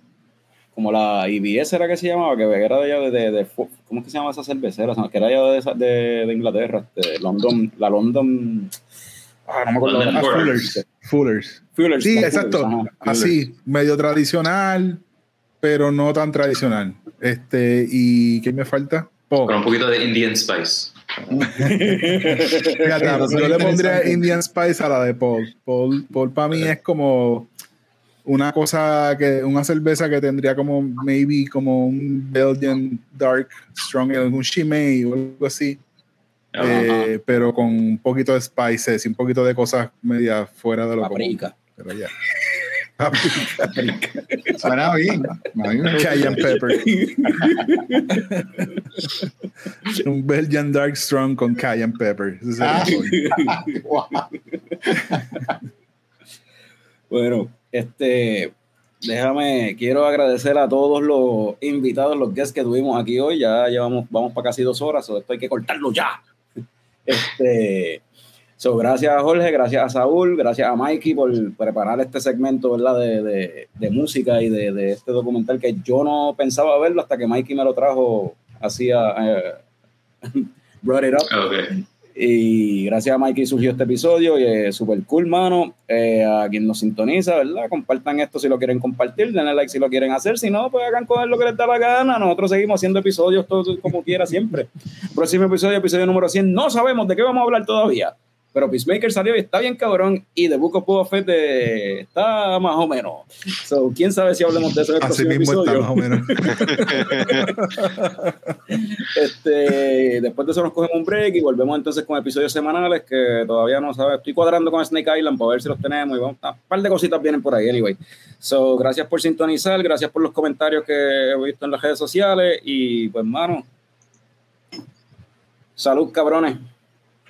Mira, Fran, pon la música, tienes que prepararte cuando yo esté haciendo el Claro. Fran, ese no es. Ese no es.